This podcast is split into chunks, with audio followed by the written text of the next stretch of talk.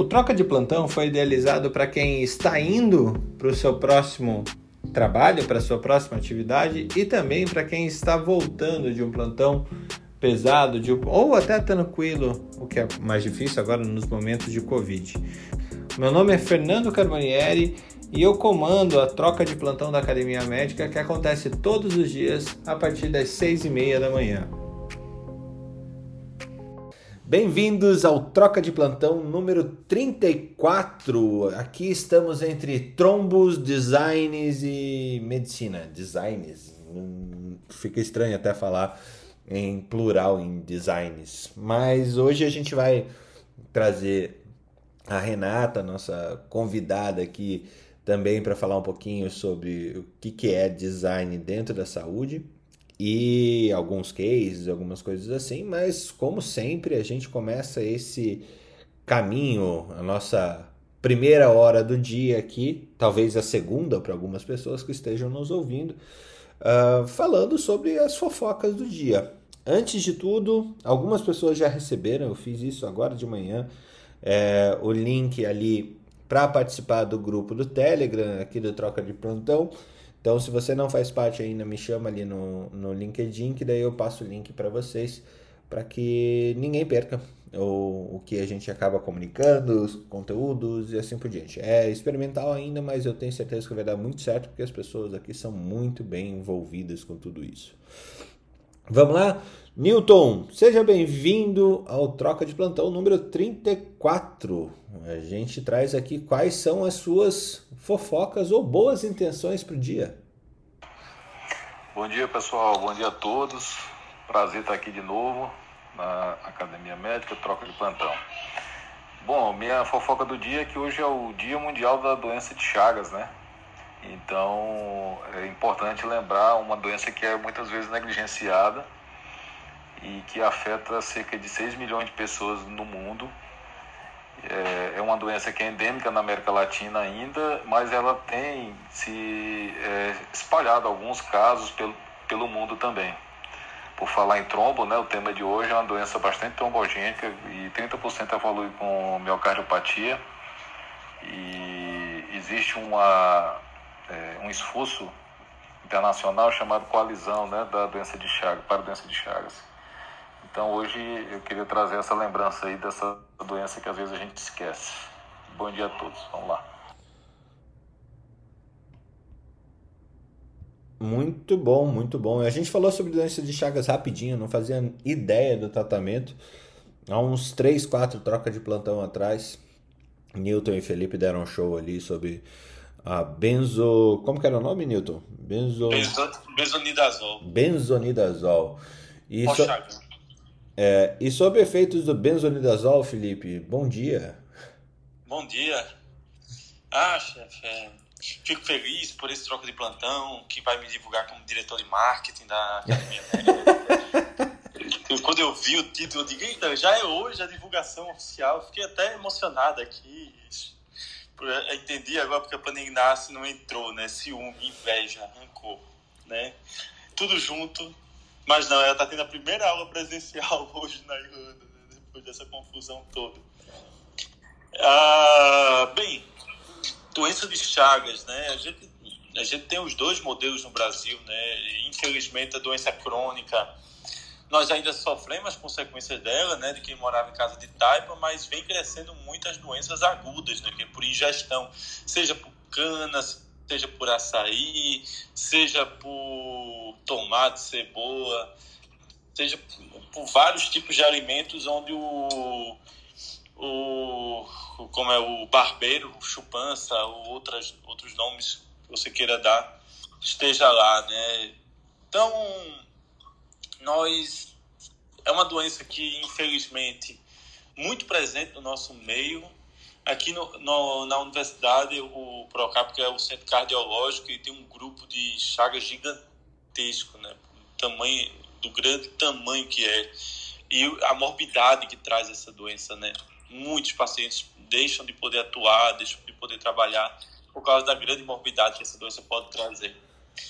E das fofocas, Fernando, a, uma coisa interessante, ontem o, o o deputado, cadê o nome dele?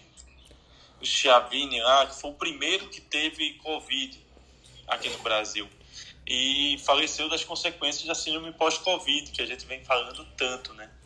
E aí uma coisa interessante, ontem nós perdemos três senadores da República por Covid, mas tem um, um relato de um assessor ontem, foi bem interessante, dizendo que grande parte dos assessores e de alguns deputados vem sofrendo com doenças pós o Covid, que é o que a gente vem discutindo e que é uma falta de planejamento com relação a essa síndrome pós-Covid, que vai ser fruto de um congresso exclusivo na Europa só de síndrome pós-Covid. Né? Então, é um assunto que a gente bate, bate, bate, bate, bate, mas só mostra o quanto é necessário, porque nós ainda não temos uma política pública de síndrome pós-Covid no Brasil. A gente não tem nem política de vacina, vai ter política de síndrome pós-Covid? A, a, gente tem política de tratamento precoce, a gente tem política de. como é? De mandar é, aglomerações é, seguras né, por assim dizer.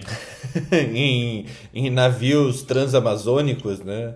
É, não, e aí você pega olivas de, é, colhidas por freiras surdo mudas virgens, né, que são colhidas em noite de solstício, rompidas ao, ao som zero, né, em 30 Kelvin e fornecidas à população em massa para impedir que eles sejam contaminados pelo coronavírus.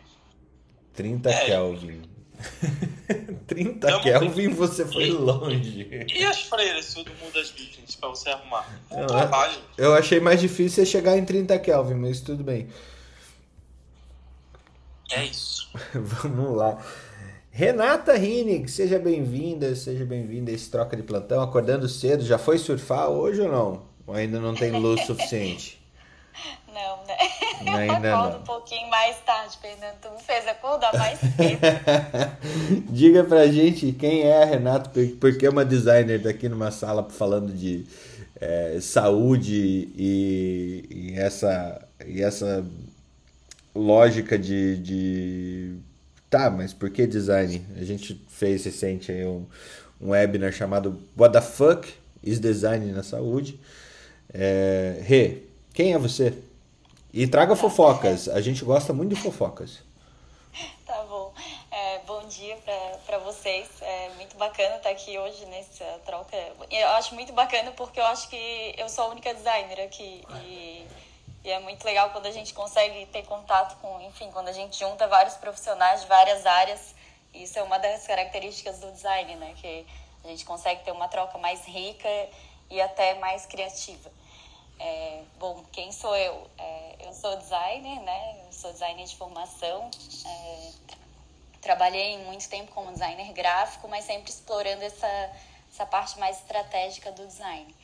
E aí eu fui fazer, fiz uma especialização, que eu comecei a ter contato mais com essa abordagem do design mais estratégica, que a gente chama hoje de design thinking, design de serviço. E aí eu fui fazer o meu mestrado e o meu projeto foi aplicado num hospital psiquiátrico público daqui de Santa Catarina. E era até bem, bem engraçado, assim, porque eu comecei a fazer, entrar lá no hospital e daí eu acabei é, trabalhando na emergência psiquiátrica, que eu, eu conto essa história engraçada. Eu achava que a emergência psiquiátrica era o lugar mais tranquilo do hospital, é, inicialmente porque eu entrei lá e daí eu comecei, eu entrava nas alas, né? E daí eu ficava, ah, eu não quero trabalhar dentro das alas. Daí eu fui para emergência e erroneamente achei que era um lugar mais tranquilo. Mas e quando eu tava lá era, era engraçado, porque eu tava lá, daí a, a, o pessoal ficava me olhando, tá, mas tu é enfermeira, tu é da saúde? Deu, não, eu sou designer. Daí eles ficavam me olhando assim, estranho, né? E como que a gente vê, assim, ó, o que, que um designer tá fazendo lá na saúde, né? É, hoje a gente, quando fala em design, às vezes pode pensar em objetos é, bonitos, né, na estética, é, tem ainda muito disso. Mas a gente também tem o design como, como verbo que a gente fala, né, que é como a ação de projetar, como que a gente usa a abordagem do design em várias áreas, né, e a área da saúde é uma área que vem se utilizado bastante do, do design para projetar é, com para inovar, né, para pensar em soluções que sejam centradas nos usuários. E quando a gente fala usuários, aqui a gente pode estar falando tanto de paciente, dos familiares, mas também a gente pode estar falando é, dos médicos como usuários, dos enfermeiros como usuários, é, fisioterapeutas como usuários, né? A gente tem outros profissionais que a gente pode considerar também para que esse serviço funcione. Oi? Oi, estamos aqui. Que bom que não lhe internaram, né? Imagina, chegar numa emergência psiquiátrica, o que é que você faz? Sou design interna. interna é... Olha, a gente fazia bastante. Felipe, a gente fazia bastante essa piada. Eu até parei de fazer depois, porque eu fiquei assim, olhando. Achei que um pouquinho internado de verdade, né? É, não, e tem tanto estigma, assim, da, da psiquiatria, né, que a gente vê que eu parei de fazer piada, assim, porque eu fiquei, ah, eu não vou ser mais uma pessoa para propagar esse estigma. E na época ainda que eu fiz, era. Não sei se vocês lembram, teve uma novela que, que eles fizeram, é, era da Globo, e aí a novela mostrava uma guria que ia. Eles colocavam ela no hospital psiquiátrico para trancar ela lá, enfim. E aí eu lembro eu estar tá nesse meio assim da psiquiatria, tava todo mundo, meu Deus, é, que desserviço, porque já tem todo um estigma, e isso era uma das coisas que, que apareceu bastante no trabalho, né? De ver como as pessoas têm esse preconceito. E daí quando eu fiz um mapeamento ali de um diagnóstico da emergência, e aí a gente vê muito as pessoas, ah, eu tinha muito medo de trazer meu familiar aqui porque eu achei que ele ia ficar trancado numa, numa cela. Ou sabe? É, é, todo esse estigma que tem a pessoa às vezes fica em sofrimento e não vai pro, pro hospital para para ter esse tratamento. Então isso era uma das coisas que foi visto ali nesse diagnóstico, né? Como que a gente pode diminuir esse estigma. Muito bom, chegamos aí, são 20 anos de reforma psiquiátrica no Brasil. Esse tema, ele é um tema que tem é, amantes e, e, e haters, né? Odiadores, odiadores é uma, uma palavra bem estranha, né? Haters, igual é odiadores. é, mas é algo que a gente tem muito para avançar. Apesar de ter uma política mais. É, uma política diferenciada que era necessário que tenha tivesse outro olhar sobre a psiquiatria no Brasil, é, ainda há muito para avançar, porque ficou esse estigma que a Renata falou, né? Do, da pessoa trancada numa cela, dopada, eletrochoque, é, e. E o, o fato é que. Camisa de força. Oi? Camisa, Camisa de força. Mordaça. E, e, esse estigma ficou, só que de fato hoje a gente tem uma, uma desassistência também muito grande. Então, ao mesmo tempo que veio a reforma psiquiátrica para melhorar a qualidade dos serviços e torná-los mais humanos, veio uma dificuldade que, assim, a gente escreveu muito bem um texto e executou muito mal. Olha que novidade que temos aqui no, no Brasil, né? A gente escreveu uma boa lei, um bom texto e executar ruim, é, executar mal. Mas tem muito, muito, muito para avançar nesse sentido. E Rê, tem fofoca, assim, do tipo. É,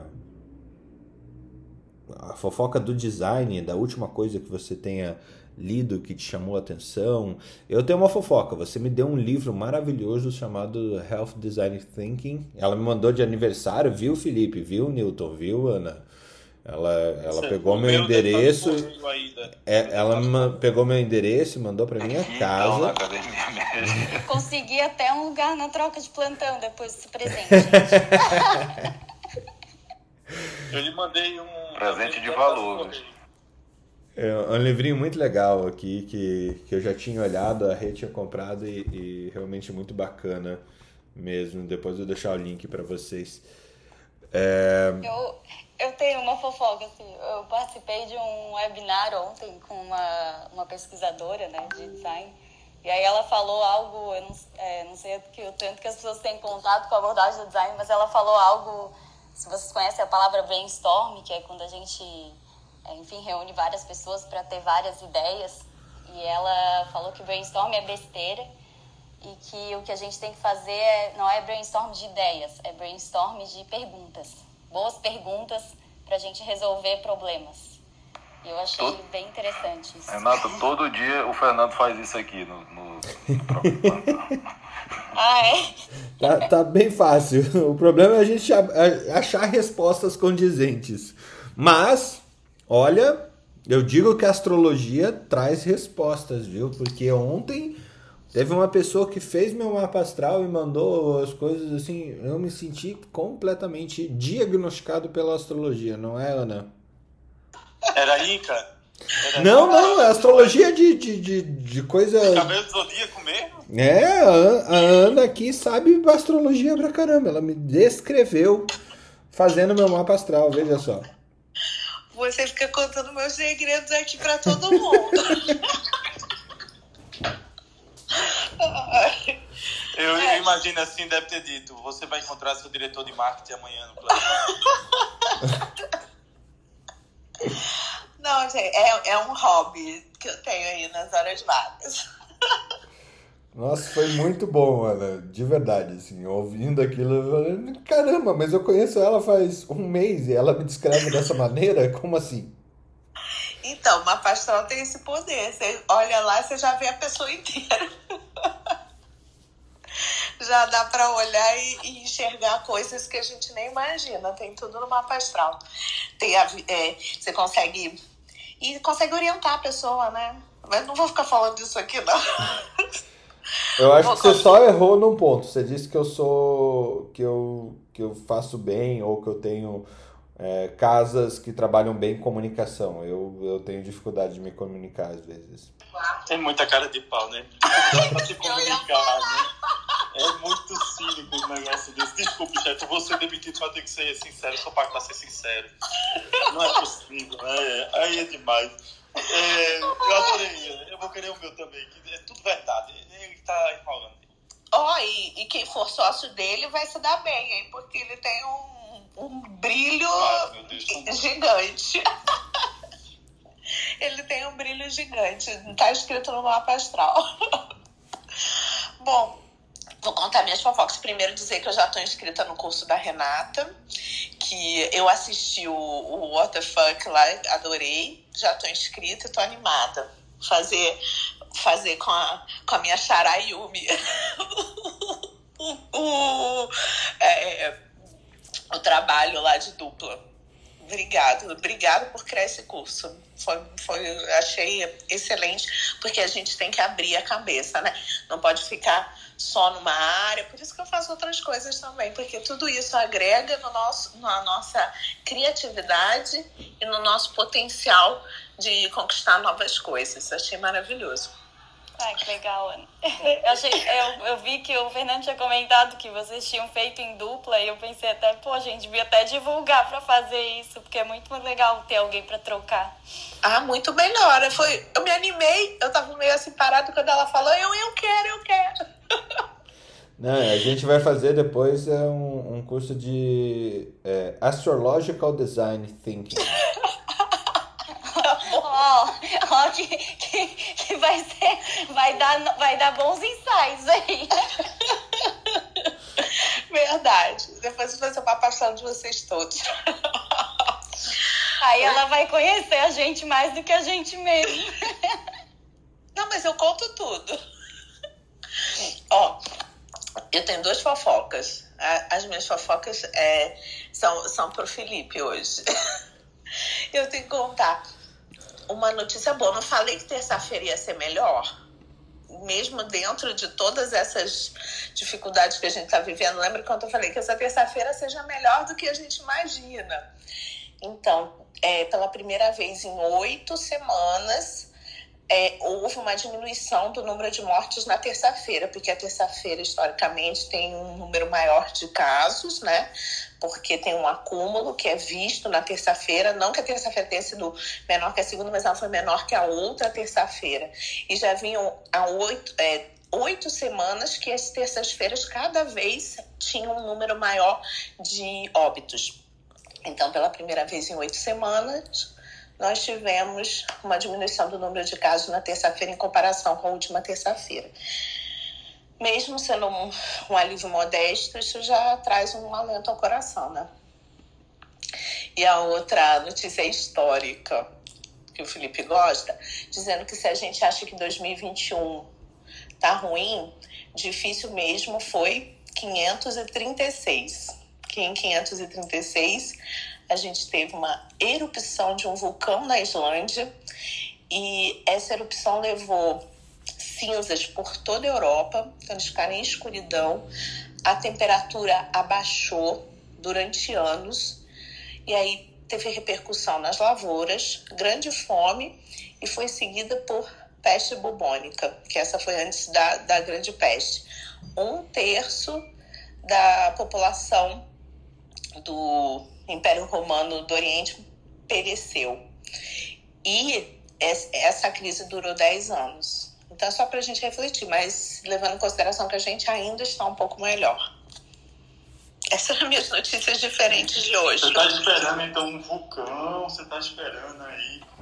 Essas são as notícias boas, né? Não, mas a, notícia, a, a notícia, é que a gente está melhor do que naquela época, que a gente acha que está pior, mas está melhor. Não, e a outra notícia é que diminuíram as mortes na terça-feira. Isso foi legal. Não vai ser um, um terço de mortos, vai ser menos, mas fiquem tranquilos. Né?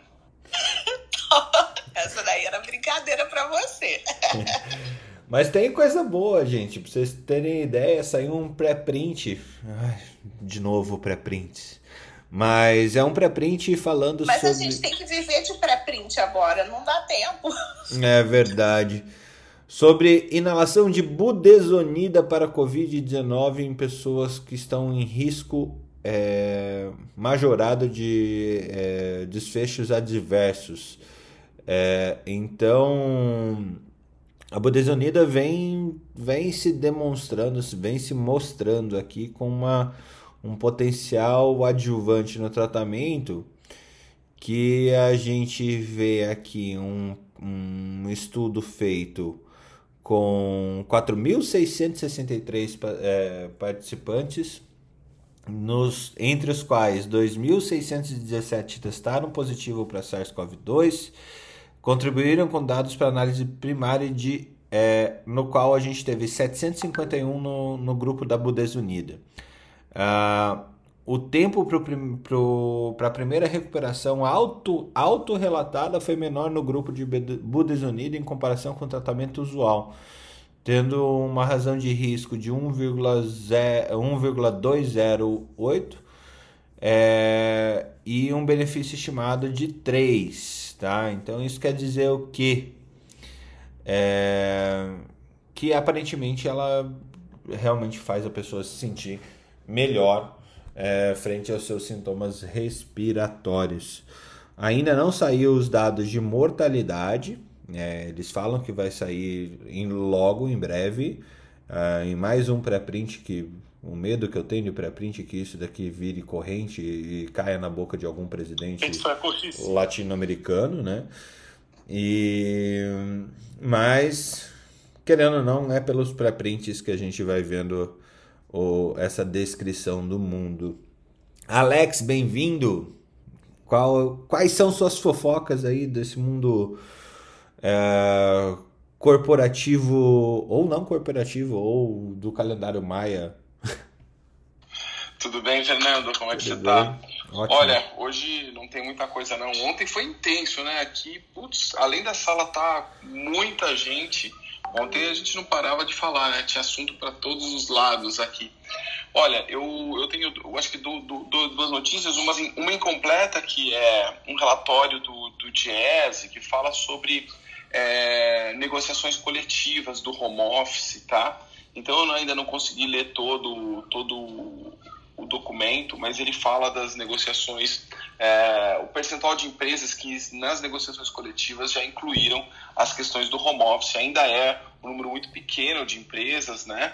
É, e ainda com, uma abrangência muito variada, mas considerando as principais é, é medidas provisórias, como a 927, que, que fala, que é, que é, uma, que é uma das que a gente mais usou, aquela a, 20 que fala das questões do, dos grupos de, de risco e tudo mais. Então, é, muitas dessas negociações é, é incluíram, mas isso ainda é 7% dessas negociações coletivas, ou seja, tem uma grande parte das empresas que ainda é, não tem regras muito claras ou tem uma forma de, de, de proteger é, a, essa população ainda de grupo de risco, vulnerável aí no, na, na questão da Covid. É um documento que, pelo menos para a gente ter uma ideia de como o mercado está se mobilizando em relação a isso, a gente vê é, das mais variáveis. Né? É claro que as grandes empresas ela têm uma forma melhor de controlar, porque no Brasil tem uma legislação que protege, que é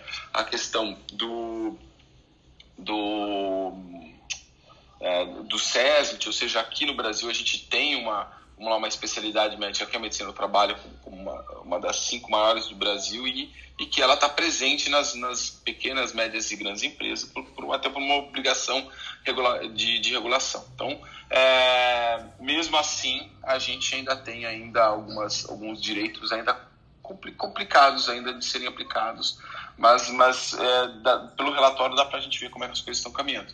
O segundo é que ontem a gente trouxe a discussão lá sobre como estava cada país, o Felipe trouxe o exemplo lá da Austrália, né? E daí sugeriram, surgiram dois, no, dois nomes, eu tinha falado com o Jorge, ele está aqui, que é um médico neurologista, vive no Clubhouse aqui em muitas salas, aqui dando discussões clínicas muito interessantes, e ele está aqui para trazer um pouco da visão de como que está lá no, na Austrália, se ele puder já até já entrar e falar, Jorge, ele é um médico formado na Federal em Curitiba aí também, Fernando. Dominamos é um o mundo, né? O pessoal de Curitiba domina o mundo. e ele... Política leite quente se espalhando. e o Jorge é neuro lá há muito tempo, né, Jorge, lá na Austrália. E pode falar um pouquinho de como é que tá a situação lá. Seja bem-vindo, Jorge. Então, é, primeiramente queria agradecer aí o Alexandre, que, o Alexander, desculpa, o Alex, que a gente começou a faculdade junto, né? Há muito tempo atrás, 1994. E infelizmente ou felizmente para nós dois a gente tomou um rumo muito diferente um do outro, mas a gente manteve contato e um tempo atrás aí com quando o WhatsApp começou a crescer, montaram um grupo da turma e eu lembro que quando me adicionaram no grupo e adicionaram o Alex, a gente ficou aí semanas trocando ideia e dando muita risada e sempre tive um carinho muito grande pelo Alex, então é, é uma eu fico lisonjeado de participar de um, de um grupo de discussão é, nomeado por ele. Então eu moro Jorge, aqui na Austrália. Jorge, fica fale, à vontade. É, eu sempre quis trazer isso. É, o bom é que contigo de vez em quando a gente sempre vai trazer notícias do futuro, né? Já que o mundo acontece antes por aí, né? Já te passo, eu já te passo os números da loteria aí. Obrigado, bem-vindo. Conta. Nossa, eu então, quero, assim, a... a Mega Sena tá acumulada, pode mandar. Pô, vamos, vamos ter que rachar. Já né? tem 5 mil mortes na Austrália. tem nada. Então, assim, aqui, para a gente entender o que aconteceu com o Covid, primeiro é, é, tem que entender como que funciona a política de saúde ou a política no geral na Austrália. Né? Então, é, desculpa se eu vou é, me estender um pouco, mas é, é que senão a gente não entende. Então, a Austrália é um país parlamentar, onde tem dois partidos que dominam a política, que é o, o Labour Party, né, que é o, o, equivalente ao dos trabalhadores, mas tudo aqui é bem mais moderado, né, do que é, a, a política brasileira, né? não tem muito extremismo. E daí tem o Liberal Party, que seria o, o partido mais de direita, né? Então, o atual primeiro-ministro, ele é liberal, ele é de direita, e, e, no estado onde eu moro, que é o estado de Vitória, onde fica a cidade de Melbourne, que é a cidade que eu moro, a segunda maior cidade do país, é, o, o governo é, é Labour, né, esquerda. E, e, é interessante que os estados aqui eles são bastante, são bem independentes, assim como nos Estados Unidos, né? E cada um é, tem bastante autonomia para fazer a sua política é, local. Só para dar um exemplo para vocês, é, todo hospital público aqui, o, o, a verba vem do governo estadual. Mas o que é tudo que é medicina primária, então os, os médicos de, de família, inclusive os, os, os, nursing homes, né, as casas de repouso, a, a verba vem do governo federal. Ah, então, assim, é, os, os três estados da, da, da, costa leste da Austrália, então mais para o norte, Queensland, que é um estado que vive basicamente do turismo, é um estado de esquerda, né? o, o, o líder político é de esquerda, a líder. O, o, o estado seguinte, mais para o sul, New South Wales, a líder política é ela é de direita e o nosso estado é de esquerda. Então teve uma batalha muito grande. Fecha fronteira, abre fronteira entre os estados. Ah, eu posso isso, você não pode. Eu estou melhor que você, você não está. Mas o fato é que todos os estados passaram por uma situação difícil, mas acabaram conseguindo superar essa, essa situação. Então tudo começou lá em 2019, que a gente teve um bushfire, um, incêndio gigantesco aqui, não sei se vocês lembram, mas é, o país já estava numa situação desgraçada, né? Começou ali em outubro, novembro do, de 2019. Lembro sim, lembro. E, Nossa, foi grande. Tava... Pois é, então ali por janeiro, fevereiro, a gente estava começando a conseguir controlar o incêndio e começar a se recuperar, e daí começou essa história do Covid. Nosso primeiro caso de Covid na Austrália foi na terceira semana de janeiro. Então daí todo mundo já se alarmou e óbvio que é, todo mundo querendo se precaver e, e, a gente não seguiu muito a, a, as orientações da, da Organização Mundial de Saúde, sabe? A gente começou a tomar as nossas medidas locais, o que é interessante é que a australiano, a australiano é um ser que confia muito no, no próprio taco, sabe? Então eles assim, ah, tem a Organização Mundial de Saúde está falando para a gente fazer isso, mas acho que Vamos fazer do nosso jeito. A gente é um país cercado por oceano, vamos fechar a fronteira, vamos cancelar todos os voos vindo de Wuhan. Então as medidas começaram ali muito rápido, sabe? Muito cedo, precocemente. E, mas mesmo assim, óbvio, né, numa pandemia como essa, você não consegue controlar o, o, alastramento da, da, da, das infecções. Então, o primeiro estado que se deu mal foi o estado do meio, ali, New South Wales, que é um estado de direita, que tem, é, tem um, é, onde fica Sydney e tem um movimento muito grande de, de cruzeiros marítimos, né? Então veio esse navio Ruby Princess com uma, acho que tinham mais de 5 mil pessoas a bordo e dessas 5 mil pessoas a bordo estavam vindo da Europa, no, mais de 900 infectados. E teve uma, uma, uma, um erro de administração política ali que eles deixaram o pessoal sair do navio sem sem ir para hotel de quarentena, sem fazer quarentena, nada, né? Confiaram na, na, na boa índole das pessoas. E óbvio que no mundo inteiro tem as pessoas não querem ficar presas, né? Então o estado, o estado de New South Wales foi o primeiro a ser atingido fortemente pela pandemia, mas graças a Deus eles conseguiram controlar e, e óbvio, óbvio que quando começou isso, daí o nosso estado que é para o sul e o Queensland que é para o norte fecharam as fronteiras com eles e, e foi aquela aquela baderna. E aqui em Vitória a gente estava indo bem até mais ou menos junho, julho, é, quando é, deu um, um furo no, nos hotéis de quarentena. Então a política nacional é que assim, a partir de fevereiro ali, todo mundo que estava vindo é, de, do estrangeiro tinha que ficar duas semanas em hotel de quarentena ou provar que ia conseguir ficar na sua casa é, e, e, se isolar e só ia poder sair da quarentena a partir do momento que tivesse dois testes negativos para covid, né? Então, é, isso estava funcionando super bem, mas daí teve um problema que o nosso governador do estado, que ele pisou na bola e ele contratou uma empresa para fazer o monitoramento, a segurança desses hotéis de quarentena, era uma empresa que não tinha é, é, é, conhecimento algum desse negócio de área de saúde e tudo mais. E acabou que alguns dos seguranças se, se misturaram lá com o pessoal que estava infectado e, e trouxeram para a comunidade. Então, a, a, o nosso estado, que é um estado que tem uma população de mais ou menos 8 milhões de habitantes, sendo que 4 milhões e meio estão em Melbourne, foi Melbourne que foi realmente atingido, né? É, foi o estado que foi mais atingido pelo Covid na, na Austrália. E, e gente, só que assim, se for ver bem, foi comparado com os outros estados, a gente foi muito é, inferior, mas comparado com o resto do mundo, a gente foi muito superior. Então, só para dar uma ideia para vocês, na Austrália até hoje tiveram acho que menos de mil mortes, acho que foram 900 e, 951 mortes, alguma coisa assim. Dessas, 870 foram no meu estado, por causa desse furo que teve no hotel da quarentena. O pico de infecção no meu estado aqui, por, de, de infecção diária, foi um dia que teve 840, 830 infecções. Então, assim, nunca chegou a ficar fora do controle, sabe? Só que o que, que aconteceu? Quando, quando começou, a gente teve dois lockdowns aqui no nosso estado. Um que começou ali mais ou menos é, metade de abril e durou até final de junho, começo de julho. E era um, era um lockdown restrito, assim, fechou escola tudo mais, mas tinha um pouco de liberdade. Daí, quando começou esse problema dos hotéis da quarentena, teve um lockdown um pouco mais forte, as escolas tinham ficado, tinham reabertas por duas semanas, tiveram que fechar de novo. E o governo fechou mesmo, o governo do estado aqui fechou tudo, só tinha, só podia sair de casa. Olha só como é que é. Você só podia sair de casa e frequentar um raio de 5 quilômetros da tua casa.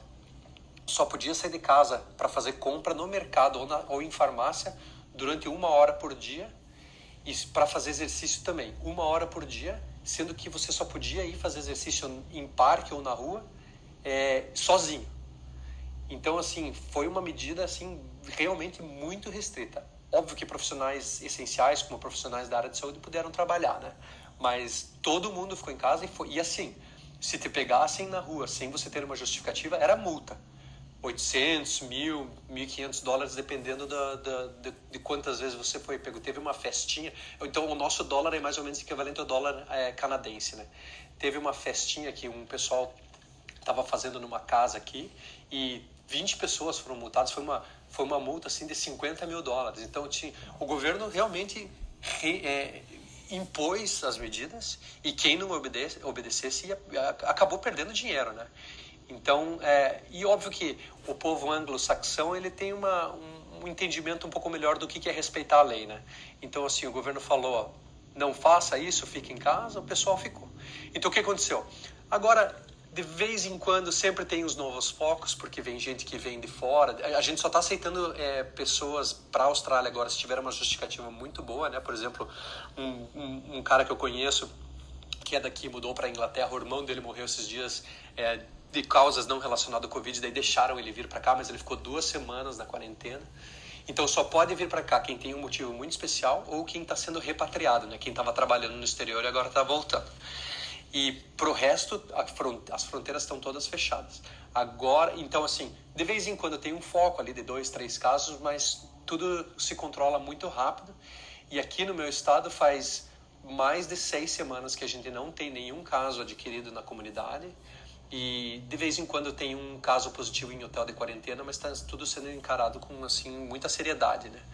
Então agora que a gente está relativamente bem no nível nacional, é, os políticos finalmente estão no mesmo time, né? não estão mais um jogando é, queda de braço contra o outro. E agora a gente está abrindo a, a, a, bolha turística, né? Então, a, a, partir de agora já tem alguns voos para Nova Zelândia que a gente está podendo fazer, quem quiser sair de férias. É, e a intenção é logo abrir com a Singapura, com Taiwan e com as ilhas do Pacífico também, que o pessoal ali de Fiji, Samoa e e essas outras, é, New Caledônia, né, eles estão relativamente sob controle. Então, assim, o lockdown de Melbourne e do estado de Victoria foi, pelo que eu li, foi o lockdown mais longo que se conseguiu fazer no mundo com medidas tão restritas. Mas todo mundo ficou muito bravo na época, mas funcionou, né? E agora a gente, eu tenho uma vida relativamente normal agora. E Jorge, então, como é que, tá a vacinação aí para vocês? Aí que tá. Então esse, esse seria eu, eu ia engatar agora a vacina. Então a vacina começa é, Austrália, inclusive aqui na minha cidade, tem uma, uma, uma planta farmacêutica que eles estão produzindo a vacina da AstraZeneca. Então, essa era a grande aposta, né?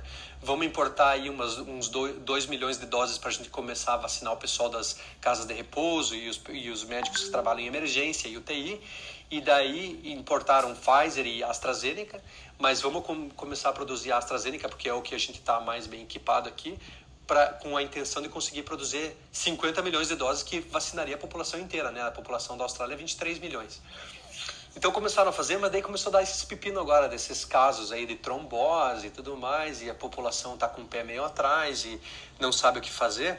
Então o que está acontecendo aqui agora é que tá, a controvérsia é a gente vacina todo mundo e abre as fronteiras, ou vamos deixar como está, vacinar aos poucos, usar vacina de modo adequado, quem tem mais de 50 anos pode usar a AstraZeneca, quem tem menos usa a Pfizer, e, e assim por diante, e, e vamos é, dar uma, mais uma retardada aí na abertura das, das fronteiras.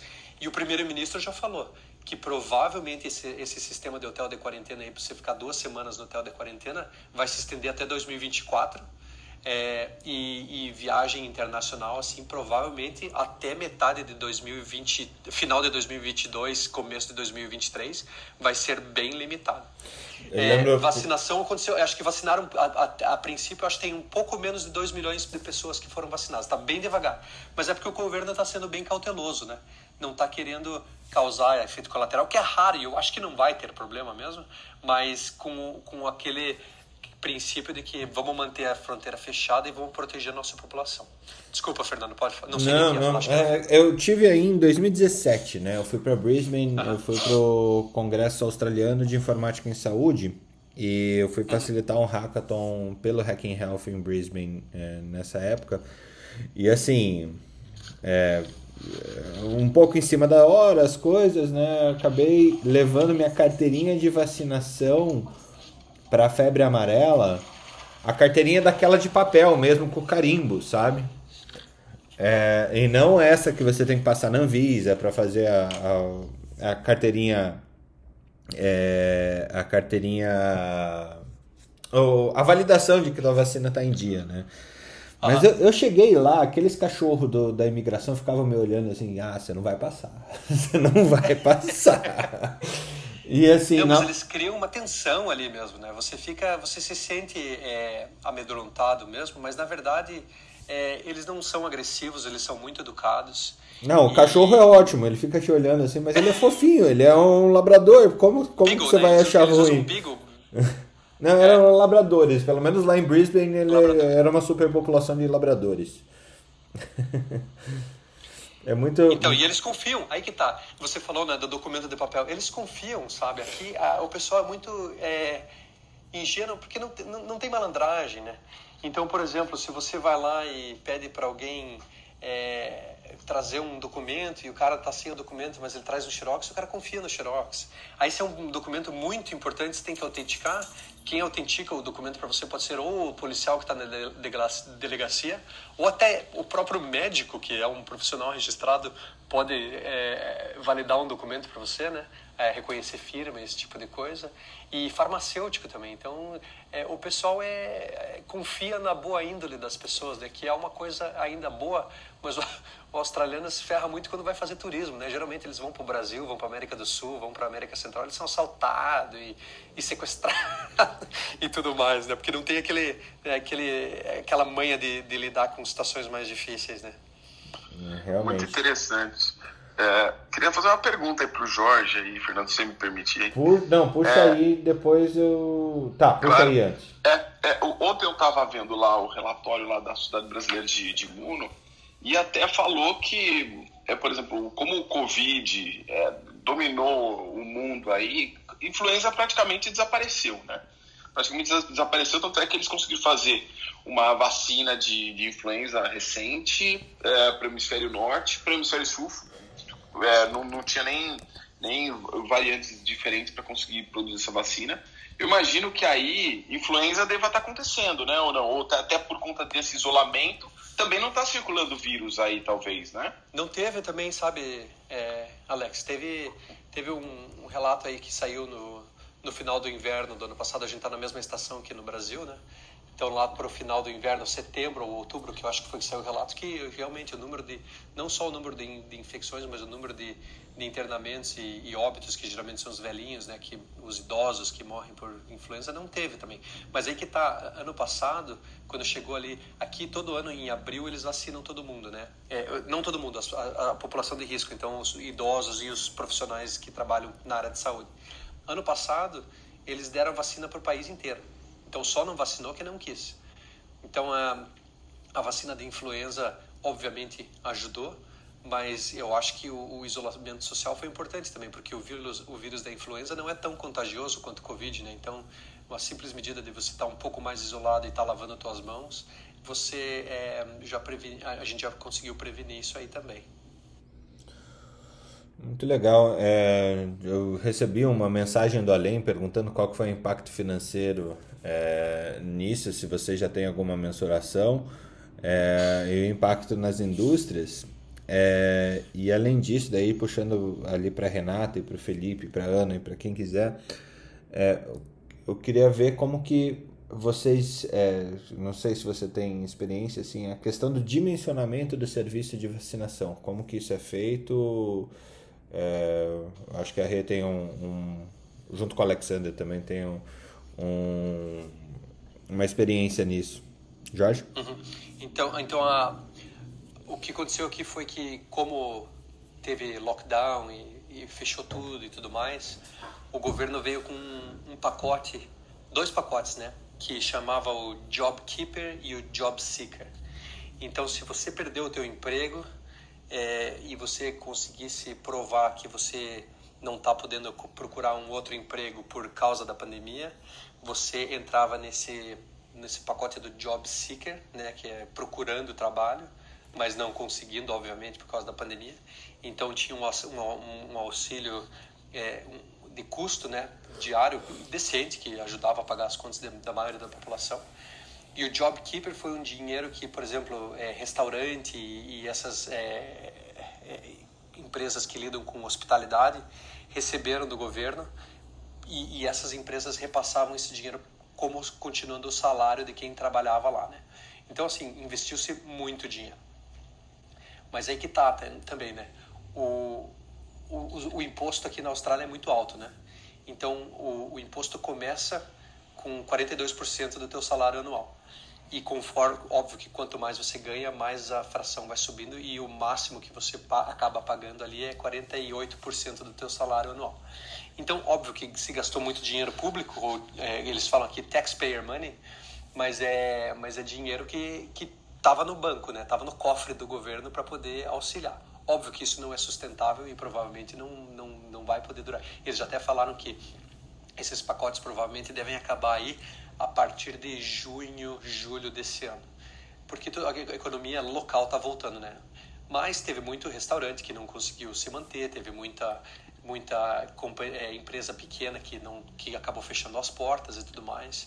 Principalmente porque aqui assim é interessante que o, o, o centro da cidade nas, nas cidades grandes é onde está a maioria das empresas comerciais.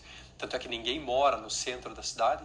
E daí o subúrbio é casa né? Então as cidades aqui são muito espalhadas como cidades americanas por exemplo né? Então é, as, os cafés os restaurantes e os serviços menores que tem lá na cidade que é, forneciam serviços para quem trabalha no, no centro esses, esses, esse pessoal fechou né porque é totalmente insustentável com o pessoal trabalhando de casa. Mas aí que está que entrou a, a, parte do governo é, oferecendo um auxílio de custo para os inclusive eles injetaram dinheiro nesses nesses negócios também, né? Então não foi só o salário do, do trabalhador, mas também entrou o, o, o auxílio de custo para o empregador também.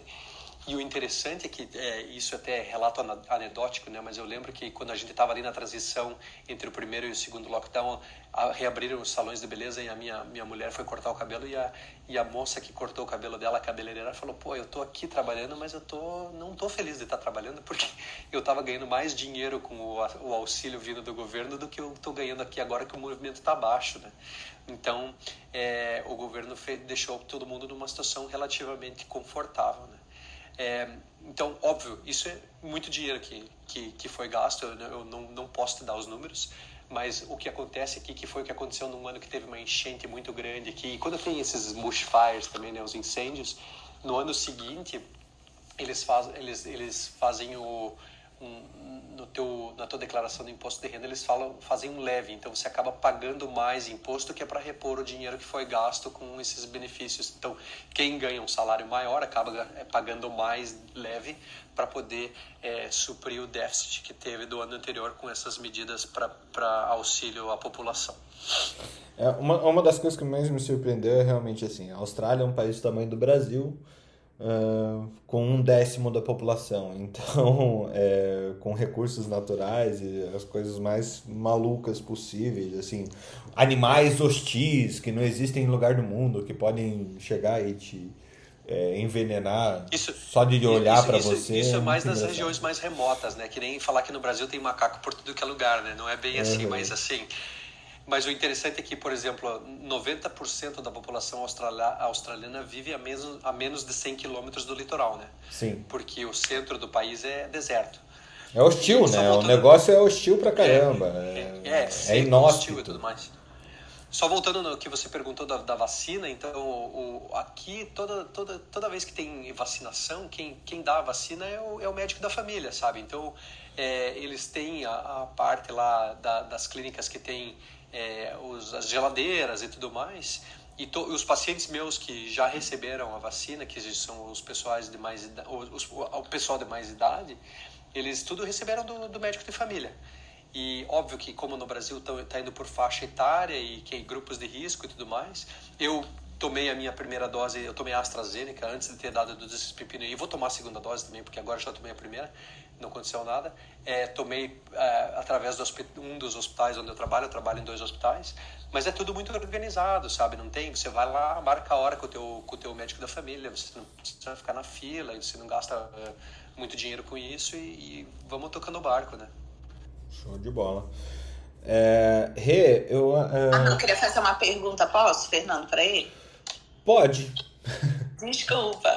O, o, Jorge, e a questão que a gente tem visto, tem saído muito aqui na imprensa, dos australianos que não conseguem voltar para casa por causa dessa é, do fechamento das fronteiras e tem australianos há mais de um ano fora de casa. Como isso é visto aí? É, causa, causa um certo desconforto, né? Mas é, o governo está tá, tá, tá, sendo muito cauteloso, né? Então quem quem não está aqui, quem está tentando voltar, óbvio que fica revoltado e as famílias ficam revoltadas, mas quem está aqui está dando graças a Deus que as coisas estão acontecendo do jeito que estão acontecendo. E uma vez repatriado, a pessoa acaba entendendo, né? Como que, por que, que isso foi feito e tudo mais. É, mas assim, é, a, parte da, do repatriamento da, da população até que está indo relativamente bem, sabe? Eu acho que a maior parte das pessoas que queriam voltar já voltaram. E, e agora mesmo é, a quantidade de hotéis de quarentena é, já diminuiu bastante, acho que reduziram por 50% já o número de, de acomodações. Então, aparentemente, o negócio está tá se encaminhando.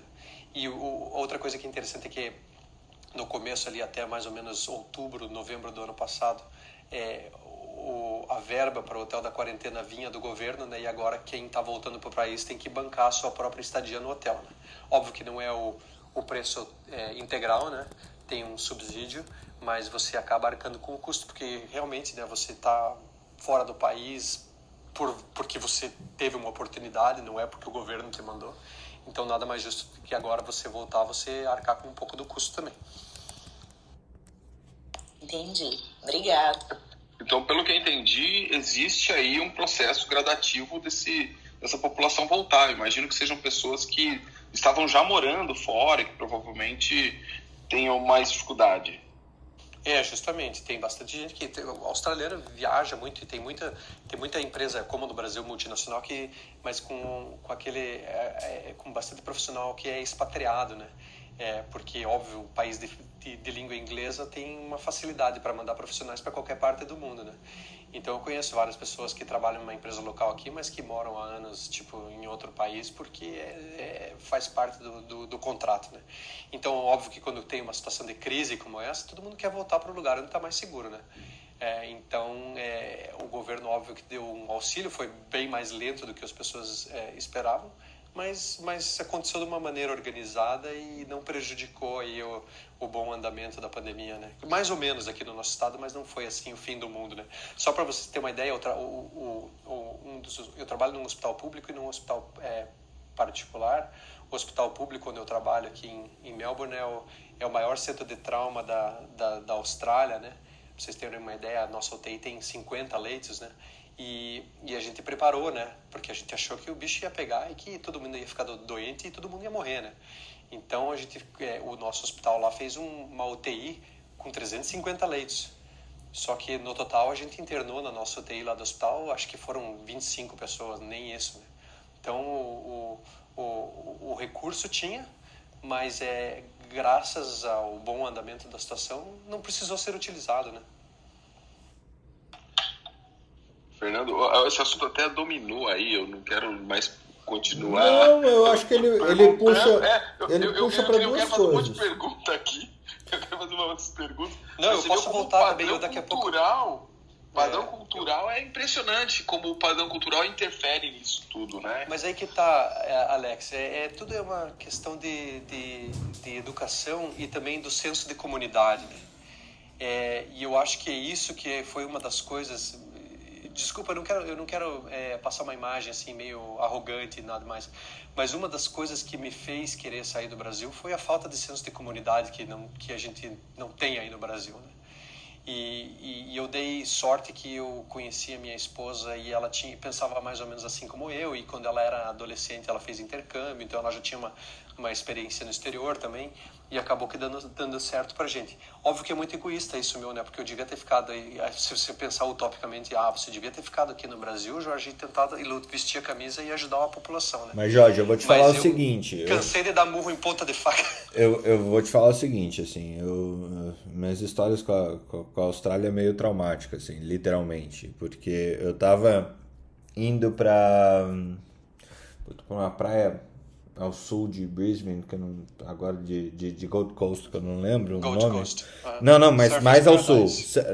Não, mais ao sul, mais ao sul. Que eu ia saltar de paraquedas no dia. E, e ali eu, eu entendi.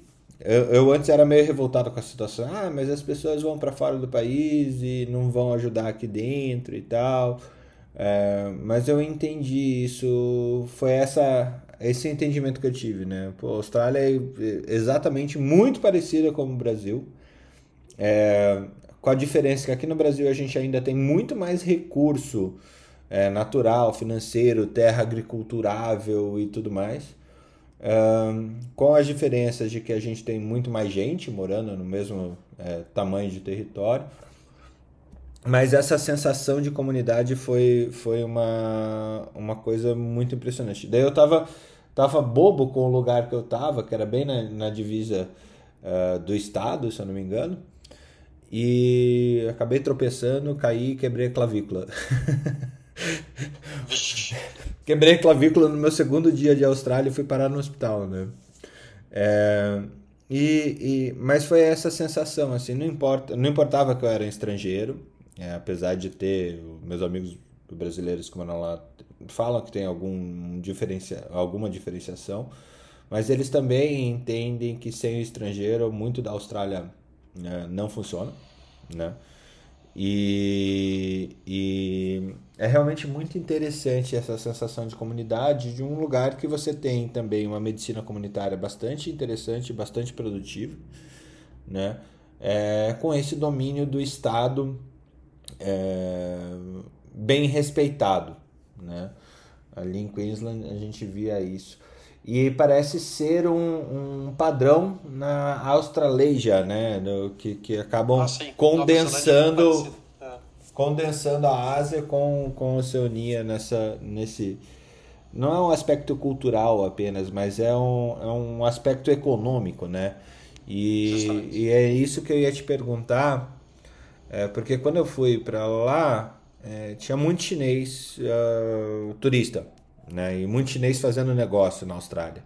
Como é que ficou o relacionamento entre é, entre a Austrália e os demais países ali ao norte dele que, que tinha bastante esse, esse relacionamento? Pelo menos me então, parecia gente... que era um relacionamento bastante intenso comercial. Para você ter uma ideia, é, a, as universidades aqui 60% do dinheiro que entra eram de estudantes chineses, né? Porque é, pessoas, pessoas de famílias abastadas na China que mandavam os filhos para estudar aqui eles voltam para a China, né? E com a pandemia isso tudo, óbvio que foi por, por água abaixo, né? E, e, e, e o, o, problema foi que um dos problemas nossos com a China foi que o, o primeiro-ministro aqui, o Scott Morrison, foi um dos líderes da, da, da, da, Inquisição contra sobre como começou a pandemia, né? E ele queria que tivesse um inquérito e tudo mais. E o governo chinês se ofendeu, bloqueou. Eles são maior, os maiores compradores de carvão, né, combustível é, nosso aqui, porque eles têm usinas é, de carvão para fazer a eletricidade deles lá e teve navio australiano, muitos navios que ficaram emperrados no porto chinês lá durante meses e gente que perdeu muito, muito, muito dinheiro, né? Então, a relação política entre a Austrália e a, e a China realmente está muito abalada. A vantagem é que o, a comunidade europeia e a comunidade norte-americana veio para o nosso lado. A gente começou o movimento aqui, mas eh, eles deram um total suporte e, e, e a gente não, não restabeleceu ainda a, a, a relação internacional. Mas o interessante é que, apesar disso, tem uma população chinesa muito grande aqui e o respeito continua igual, o trabalho é igual, não tem preconceito, né? Ninguém está apontando o dedo para ninguém falando, ó, oh, teu país é uma porcaria, porque afinal de contas, quem está aqui, está aqui porque veio em busca de uma oportunidade melhor. Então, nesse sentido, foi, foi, foi interessante, né? Aqui, de novo, entra o senso de comunidade e de respeito mútuo. É muito legal. Outro ponto a destacar era os happy hours na Austrália. Assim, o pessoal se afunda nos happy hours. E o pessoal é bem happy aqui, né? É bem happy. Né? Happy e birigão. Quando, quando, pelo menos isso, um amigo meu que morava lá em Brisbane falava. Cara, australiano, quando bebe um pouco além da conta, ele quer brigar. É, mas é porque é o sangue, é o sangue, sangue inglês, né? O hooligan entra, daí fica, fica difícil. Né? Muito bom. Não, cheio de, de. Assim, estamos traçando estereótipos aqui, não, mas não temos nenhum. É, nenhum compromisso com isso, ou isso não nos afeta de maneira nenhuma, viu, Jorge? Só é, estereótipos não, existem e eles vão é, surgir. Eu queria puxar. Putz, eu, eu, vamos ver. Eu queria puxar esse assunto também, a pergunta que, que, que veio do além, lá da Débora, que hoje não está participando aqui com, com, em cima conosco, e puxando ali para Renata e para o Alex. Renata, você pegou uma. Eu conheço um case de vocês, é, conheço por cima. Tá? Para quem não sabe, é, a Rê trabalha com, com design de serviço para a saúde. E você pegou no SESI Santa Catarina, vocês fizeram algum trabalho bem interessante lá a respeito de é, da vacinação, né? Como foi aplicar o design no programa de vacinação? Como é que foi isso? Fernando, deixa eu só interromper. Eu vou sair, tá? Obrigado por, por me dar esse tempo aqui, mas eu vou voltar assim e vou continuar escutando vocês. Tá, outro, todo dia de manhã, obrigado. todo dia de manhã, seis e meia da manhã, aqui no Brasil, okay. para você, seis e meia da tarde, né? Não, sete e meia da tarde. Sete e meia. Mais tranquilo que isso é possível. Abraço. Abraço para vocês. Até mais. É, tchau, tchau. Rê? Oi. Bom, o case que a gente fez foi relacionado à vacina da gripe. E aí era, na verdade, o César ele estava querendo melhorar é, a vacinação para o pessoal da ponta, porque daí tem as unidades regionais e tem a, o diretório regional, né? Daí o diretório regional queria é, melhorar ali como que seria a vacinação para ponta, tá?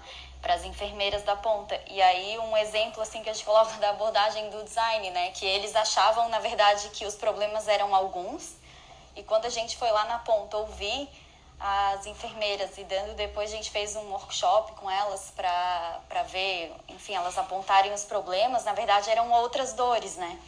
E aí eu também puxo o gancho dessa abordagem do design quando a gente fala muito dessa questão cultural, né, de cada país aí, de como cada ser humano age, né? Que muitas vezes a gente tenta quer mudar o ser humano, mas na verdade é muito difícil, né? E aí dessa, o que que seria essa abordagem do design, né, utilizada na saúde e em outros serviços, né? A gente olhar para essa pessoa, entender como que ela é, funciona e projetar o serviço que seja mais adequado para ela, né? E até às vezes essas questões aí, quando a gente, a gente, tem questões culturais, enfim, usa um pouco de behavior design também, que é entender essa questão do comportamento e como que a gente pode dar esses nudges, né, que são, é, enfim, incentivos, Empurrões, né, que as pessoas... né, tipo, nudge é um empurrão, vai! É, é um empurrão, né? E aí a gente vê que a, a, a, gente é muito, muitas vezes tem decisões que são irracionais, né? O ser humano não é racional o tempo inteiro, né? E aí, como que a gente faz para que essas pessoas ajam, né, da maneira que, que seja, que a gente, enfim, é, que ajude, né, os outros e que consiga é, melhorar esses serviços. E aí, dessa, dessa campanha de vacinação, uma coisa interessante também que a gente fez foi ver toda a história da vacina, né? E como a gente tem essa questão é, já ligado há muito tempo desses movimentos anti-vacina, e as pessoas que têm medo da vacina, isso já isso faz, foi antes do Covid, né, esse trabalho. E a gente já via uma resistência das pessoas para tomar vacina também. E aí a gente vê agora isso acontecendo também com, com o Covid, né? E como que a gente lida com isso, assim, como que a gente, é, enfim, tem, tem que ter algum tipo de mecanismo, enfim, para prevenir isso, né? Para para fazer com que as pessoas entendam qual que é o valor da vacina, que ela é segura, enfim, qual, quais são, se tiver algum risco, que entendam quais são os riscos. Mas tem, a gente sempre tem que estar tá olhando para quem, para o nosso usuário, né, que a gente chama usuário, é, fala, às vezes a gente fala pessoas porque o usuário às vezes fala usuário é de droga, né? mas olhando para as pessoas para entender qual que é esse contexto delas. Boa, Fernando. É, é, só, só uma é, pergunta ah, antes, ah, claro. é, vocês conseguiram aferir resultado assim de um ano para o outro?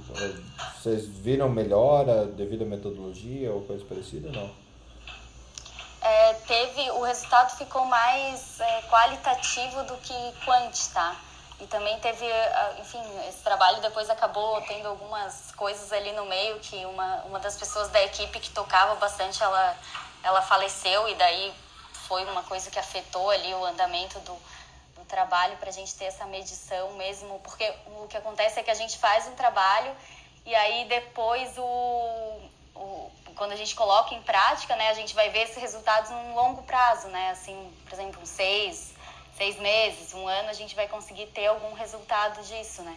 Mas, assim, as, o que a gente ouviu de relatos né, depois foi que a campanha, a campanha era um momento muito estressante tá, para essas pessoas da ponta. Porque ele tinha vários pontos que tinham que ser melhor executados, assim. E aí a gente viu, no, no próximo ano, a gente teve relatos que foi muito menos estressante, assim, que passou a campanha e que elas conseguiram é, respirar é, entendendo que o, nesse trabalho, né, quem que era o usuário, né, quem que era a pessoa que a gente estava vendo as melhorias eram as enfermeiras da ponta ali que estavam aplicando a campanha da vacina, tá? E muitas vezes o que, que a gente vê é que as pessoas tomam decisões, né, sem olhar para essas pessoas ali, sem olhar para quem está vivenciando aquilo, né? E aí muitas vezes as decisões são tomadas é, com base na, nas coisas que, a, que as pessoas de, de cima acham, né? E aí não consegue, é, na verdade, atacar os reais problemas que são que as pessoas estão vivenciando no dia a dia. Legal. Alex. É, muito legal aí que a Renata trouxe, porque é, eu vou dizer, eu acho que um dos maiores desafios das campanhas de vacina é você desenhar o projeto aí, é, lembra, levando em consideração a, a, eu não vou dizer nem a, os, o, os interesses, mas as necessidades dos usuários, né? E, e, não é fácil. Eu trabalhei com, com, com, vários cenários, né? E o SESI, por exemplo, é um, é um referencial, né? Porque o SESI, ele, ele subsidia o custo da vacina para as empresas. Tanto é que uma queixa das, das empresas que vacinam, porque ele tem um custo muito mais baixo para as empresas que são aí da indústria, né? É, e é interessante, vou colocar só alguns aspectos de campanha de vacina que são bem, bem interessantes, né?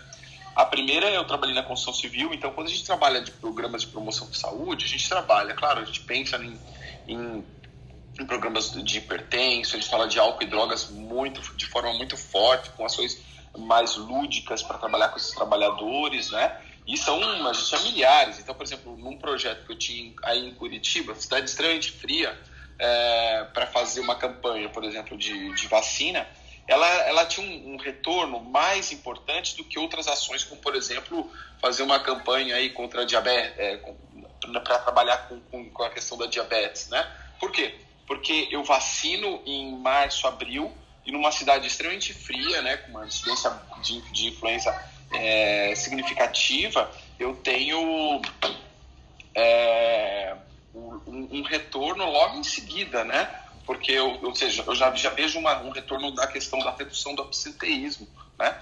É evidente. É diferente de uma. E a, vamos, vamos supor, a obra vai acabar daqui dois anos. Então, se eu investir no diabético, é, provavelmente eu não vou ter, às vezes, o retorno. Então, é interessante que, por mais que a gente faça as campanhas, o quanto que eu vou investir. Então, ela, ela realmente tinha um, um, um resultado.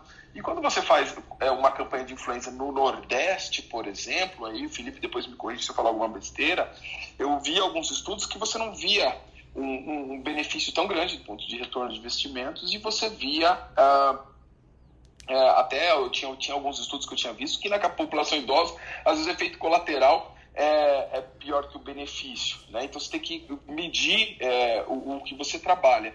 Por isso que às vezes assim campanhas de vacina no, no, no Será que eu preciso vacinar todo mundo no ponto de vista de influenza ou vacinar a maior população? A gente fala tanto de efeito colateral de Covid e a gente está falando uma, uma doença tão séria, mas só para vocês terem uma ideia, é, nos Estados Unidos, do, durante o período de campanha de gripe, é, eles reportam aí é, de 60 a 160 casos de Guillain-Barré, né? Eu, particularmente, no universo de, de vacinação, a gente vacinava é, cerca de 30 mil pessoas por ano Uh, eu vi um caso de Guillain-Barré só em todos os sete anos de construção civil, né? Mas é um efeito colateral e a gente tem que pensar um pouco é, nessa questão também, né? O, o colocar o peso de, de, de, das questões. Voltando à questão do design das campanhas, é, então trabalhar com uma população de trabalhadores é um desenho, mas às vezes as, as empresas que estão focadas na questão de empresa trabalham com, por exemplo, vacinar a população idosa, vacinar a população é, dos filhos dos empregados e o desenho de como você vai fazer isso dentro do ambiente de trabalho é absolutamente diferente, né? Você, você tem que ter estratégias. De estratégias que a gente vem adotando, a gente usou esse ano, nos dois últimos anos de, de, de influenza, não foi possível, mas uma delas é a questão do uso de do VR, né, para criança, por exemplo, né, de usar virtual reality, que é um, uma ferramenta, por exemplo, que o Hermes Pardini, uma, não gosto de falar de nome de empresa, mas eles, eles, eles foram uns, uns pioneiros junto com o time que desenvolveu uma ferramenta onde tem lá uma, toda uma animação de virtual reality, onde chega uma abelhinha, é, passa um vento frio que a enfermeira passa algodão, então ela tem uma, uma uma percepção. E quando a, a, passa lá alguma questão de muito calor e vem na direção do braço e a criança sente a picada e passa como herói e tal. É, é, tem toda uma, uma alusão que faz com que a criança tenha uma, uma redução da, da percepção da, da sensibilidade, às vezes tende a zero, e foi muito positivo quando a gente fez algumas experimentações há dois anos atrás dessa realidade virtual na aplicação da vacina. É, a experiência, eu vejo assim, muita gente, ah, vamos trabalhar com drive-thru. A nossa experiência foi de é, o, o, escutar muitos dos, das, das necessidades é, das pessoas e, e fiz trabalho, por exemplo, esse ano, uma campanha de mista, né? Não adianta eu fazer só drive-thru. Então a gente conseguiu fazer um modelo onde eu tinha o drive-thru e eu tinha a imunização também no outro modelo mas eu tive que intensificar de tal forma e organizar a campanha de forma que você consiga é, não ter fila. O professor falou assim, falaram que ia ter fila, mas não vai ter fila, e não tinha fila para a campanha justamente por conta da, da, da logística. É claro que é, é, outras estratégias que não, não adotamos, por exemplo, agendamento prévio ou impor alguma data e horário, mas nesse período, por exemplo, desse ano, é, tem, tinha, tinham realidades muito distintas, né? Então todo mundo prefere fazer a vacina no sábado, porque ou a esposa está trabalhando em outra empresa, ou o marido está em outra empresa, a criança tem gente que tava, tinha aula presencial, ou mesmo não sendo presencial tinha impacto nas, na, nas aulas. Então você tem que assim, nós fomos assim, o que queria, o que precisava a gente fazia no intuito de ter uma adesão. É, e a gente fala assim, ah, tivemos mais adesão porque ele fez isso. Não, a gente teve muito similar ao ano anterior de adesão da, dos familiares nas campanhas. É claro que, por exemplo, como, quando a gente estende para idosos, né, a gente sabe que tem a priorização, por exemplo, para a imunização da Covid. Né? Então a gente tem que flexibilizar em períodos mais distantes. Vou fazer uma campanha uma semana e depois é, as pessoas é, que tomaram vacina agora vão, não vão poder tomar vacina. Então tem que fazer uma programação também mais passada da campanha de vacina. Não sei se eu trouxe algumas experiências aqui, Fernando, mas são mais genéricas, né? Mas o, é o tempo todo. E às vezes você está mais lá na frente para desenhar a forma de fluxo de pessoas, a forma de inscrição dessas campanhas, né? A forma de. E assim, e tem sempre uma baixa. Então você tem que criar alguns mecanismos externos de engajamento, né? Então, várias ferramentas. Você coloca lá no calendário como se fosse uma reunião, né? Venha vacinar ou se inscreva na campanha. Então você acaba criando todas as ferramentas possíveis para que isso fique como um alerta e não fique mais um e-mail marketing, né? Dentro da, da, da agenda das pessoas. Exato. É, Newton, Felipe, Ana, algo a colaborar com, com essas. A gente não vai falar de trombo hoje, só a fofoca que eu tinha era é, que agora a vacina da Janssen também está tendo um efeito raro com, com trombose, tá? Mas isso a gente deixa para amanhã. Newton. Não, eu quero falar sobre o design também e ainda vacinação para Covid aqui. É, eu vi um trabalho onde foi defendido, acho que do ano, do ano passado ainda, é, foi defendido a vacinação considerando a disponibilidade de leitos de é, UTI, ou seja, é, priorizando aqueles estados onde teria menos disponibilidades de leitos como é, racional para a campanha de, de, vacinação, visto que além da, dos óbitos, né, tudo como consequência, um, uma consequência mais grave que leva também aos óbitos é a falta de leitos disponíveis, né? Foi a falta e tem sido. É, eu queria saber da Renata, por exemplo, se acha que o é, design poderia ter usado esse critério dentro das premissas aí para desenhar uma possível vacinação para Covid. Assim, fiquei pensando nisso agora depois que ela falou. Bom, é, com relação a esse assunto, quando eu acho que assim tem que tem questões políticas aí também, né? Que, que não tem que ser consideradas, mas acho que é essa decisão eu eu não sei assim de é, com relação ao design o que que, que a gente faz muito no design né? a gente olha para quem que é esse usuário, né? E como que a gente, quando a gente fala de desenho de, de vacina, assim, no, na minha experiência, né? Do que, que a gente fez no SESI, tá mais relacionado com olhar e melhorar esse caminho, sabe? Do que essa decisão de onde que vai, enfim, se vai vacinar primeiro esse, esse estado ou outro, outro estado com base nesses critérios. Acho que daí isso aí já seria um critério mais até vendo outros casos, uma questão mais científica mesmo, assim. É, é só para facilitar, digamos, por exemplo, eu sou é, o governo e quero desenhar uma campanha de, de vacinação. Aí eu te contrato para fazer, por exemplo, o design thinking, uma programação da vacinação. Sim, o que, é, que eu faria, Aí eu pensei né? isso como premissa, entendeu? Eu digo, se isso poderia ser uma coisa que entraria dentro do lá dos, dos, vamos dizer, dos tópicos é. considerados para fazer o desenho. Uhum. É, é, lógico que a, a decisão gente... teria que ser via governo. Eu digo assim, se, seria, se, se poderia ser usado como um dos, vamos dizer assim, vou dizer premissas, né? mas uma das, é, uma das ideias que a gente usaria.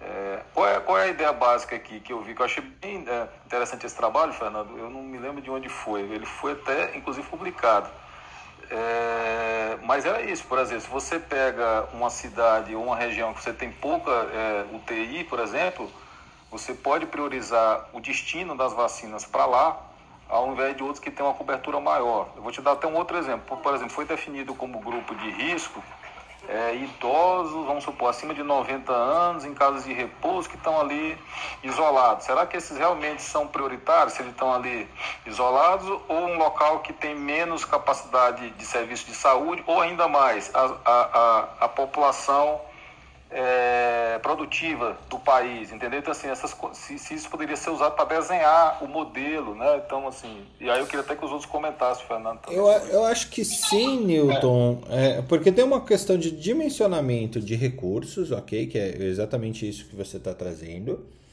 É, mas também tem uma questão de, e, e, além de dimensionamento de recursos, o que se acha, né? O, o que o que a gente espera do negócio, e nem sempre o comportamento é, é dessa forma, mas eu acho que o ponto que, que a Renata traz, e, e me corrija se estiver errado, é uma questão de ela tá considerando os aplicadores aqui, muitas vezes, do, o, a, a ponta que faz parte do processo de aplicar a vacina. Né? Como que isso foi é, estruturado em termos de, de considerar essa população uh, do o cuidador, né, o enfermeiro, o técnico de enfermagem, a distribuição da vacina, olhar toda a cadeia de distribuição, é, de uma maneira que traga o, o, essa lógica do, do, design, né, de você perguntar e trazer todas as uh, todos os stakeholders para trazendo os seus diferentes pontos de vistas para co-criar um caminho comum que não traga só mais resultado efetivo, mas também traga esse resultado de uma maneira mais é, compreensível e menos dolorosa.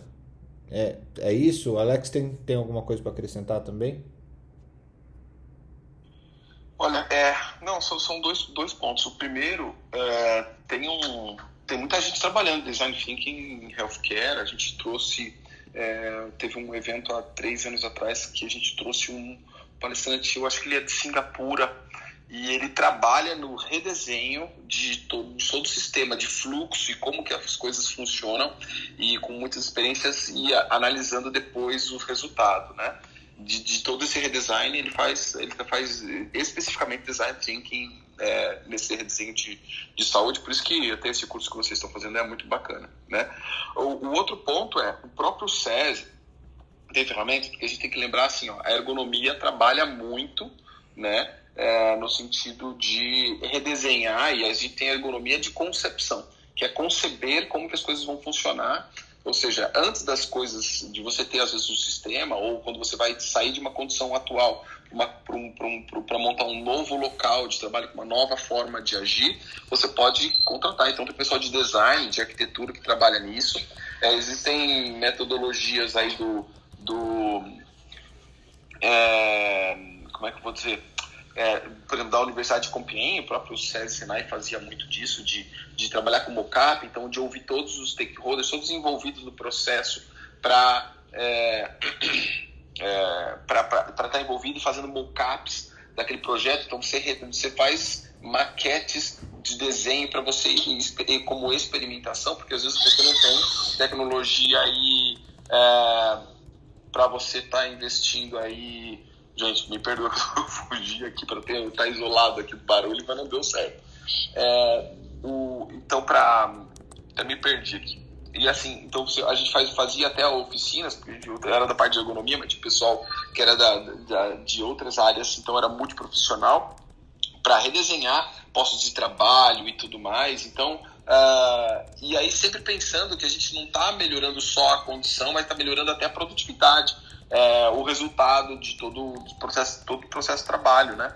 E, então eu vejo o design para, é, para, para, sair de uma condição onde a gente está fazendo o tradicional e, e fazer algo completamente diferente, mais, é, mais disruptivo, sempre fundamental. E considerar pessoas que, que entendem um pouco dessa questão de, da, tanto da ergonomia, da ergonomia da concepção, uh, na hora do design, porque também prevê algumas, algumas dificuldades que podem estar lá na frente. E sempre envolvendo nessas, nessas modificações ou no planejamento quem é o cliente, seja o, o trabalhador ou o cliente de fato, que é o paciente, uh, na hora de, de da, da, modificação, porque evita ter que fazer algumas questões, outras modificações lá na frente, né? O que é muito bom disso, e, e trazendo a Rê eh, de novo, é o que você falou no finalzinho realmente tem tudo a ver com a proposta de valor. É o que você vai entregar alinhado ao, à sua persona, né? E, e eu acho que é isso que a gente, junto com a Renata aí, se propôs a, a, a ensinar. Rê, quer falar um pouquinho sobre a ferramenta do Canva da proposta de valor e como que, que isso se encaixa ali também no que o Alex estava falando? Sim, é bem, eu gostei muito da fala do Alex ali. É, e essa questão até da, da ergonomia, né? E a ergonomia, na verdade, nada mais é que olhar quais, é, quais são as necessidades dessas pessoas que estão utilizando, né? E projetar é, com relação a isso. E a, da, da ferramenta ali que o Fernando falou, que a gente está com curso na Academia Médica, e aí para que a gente...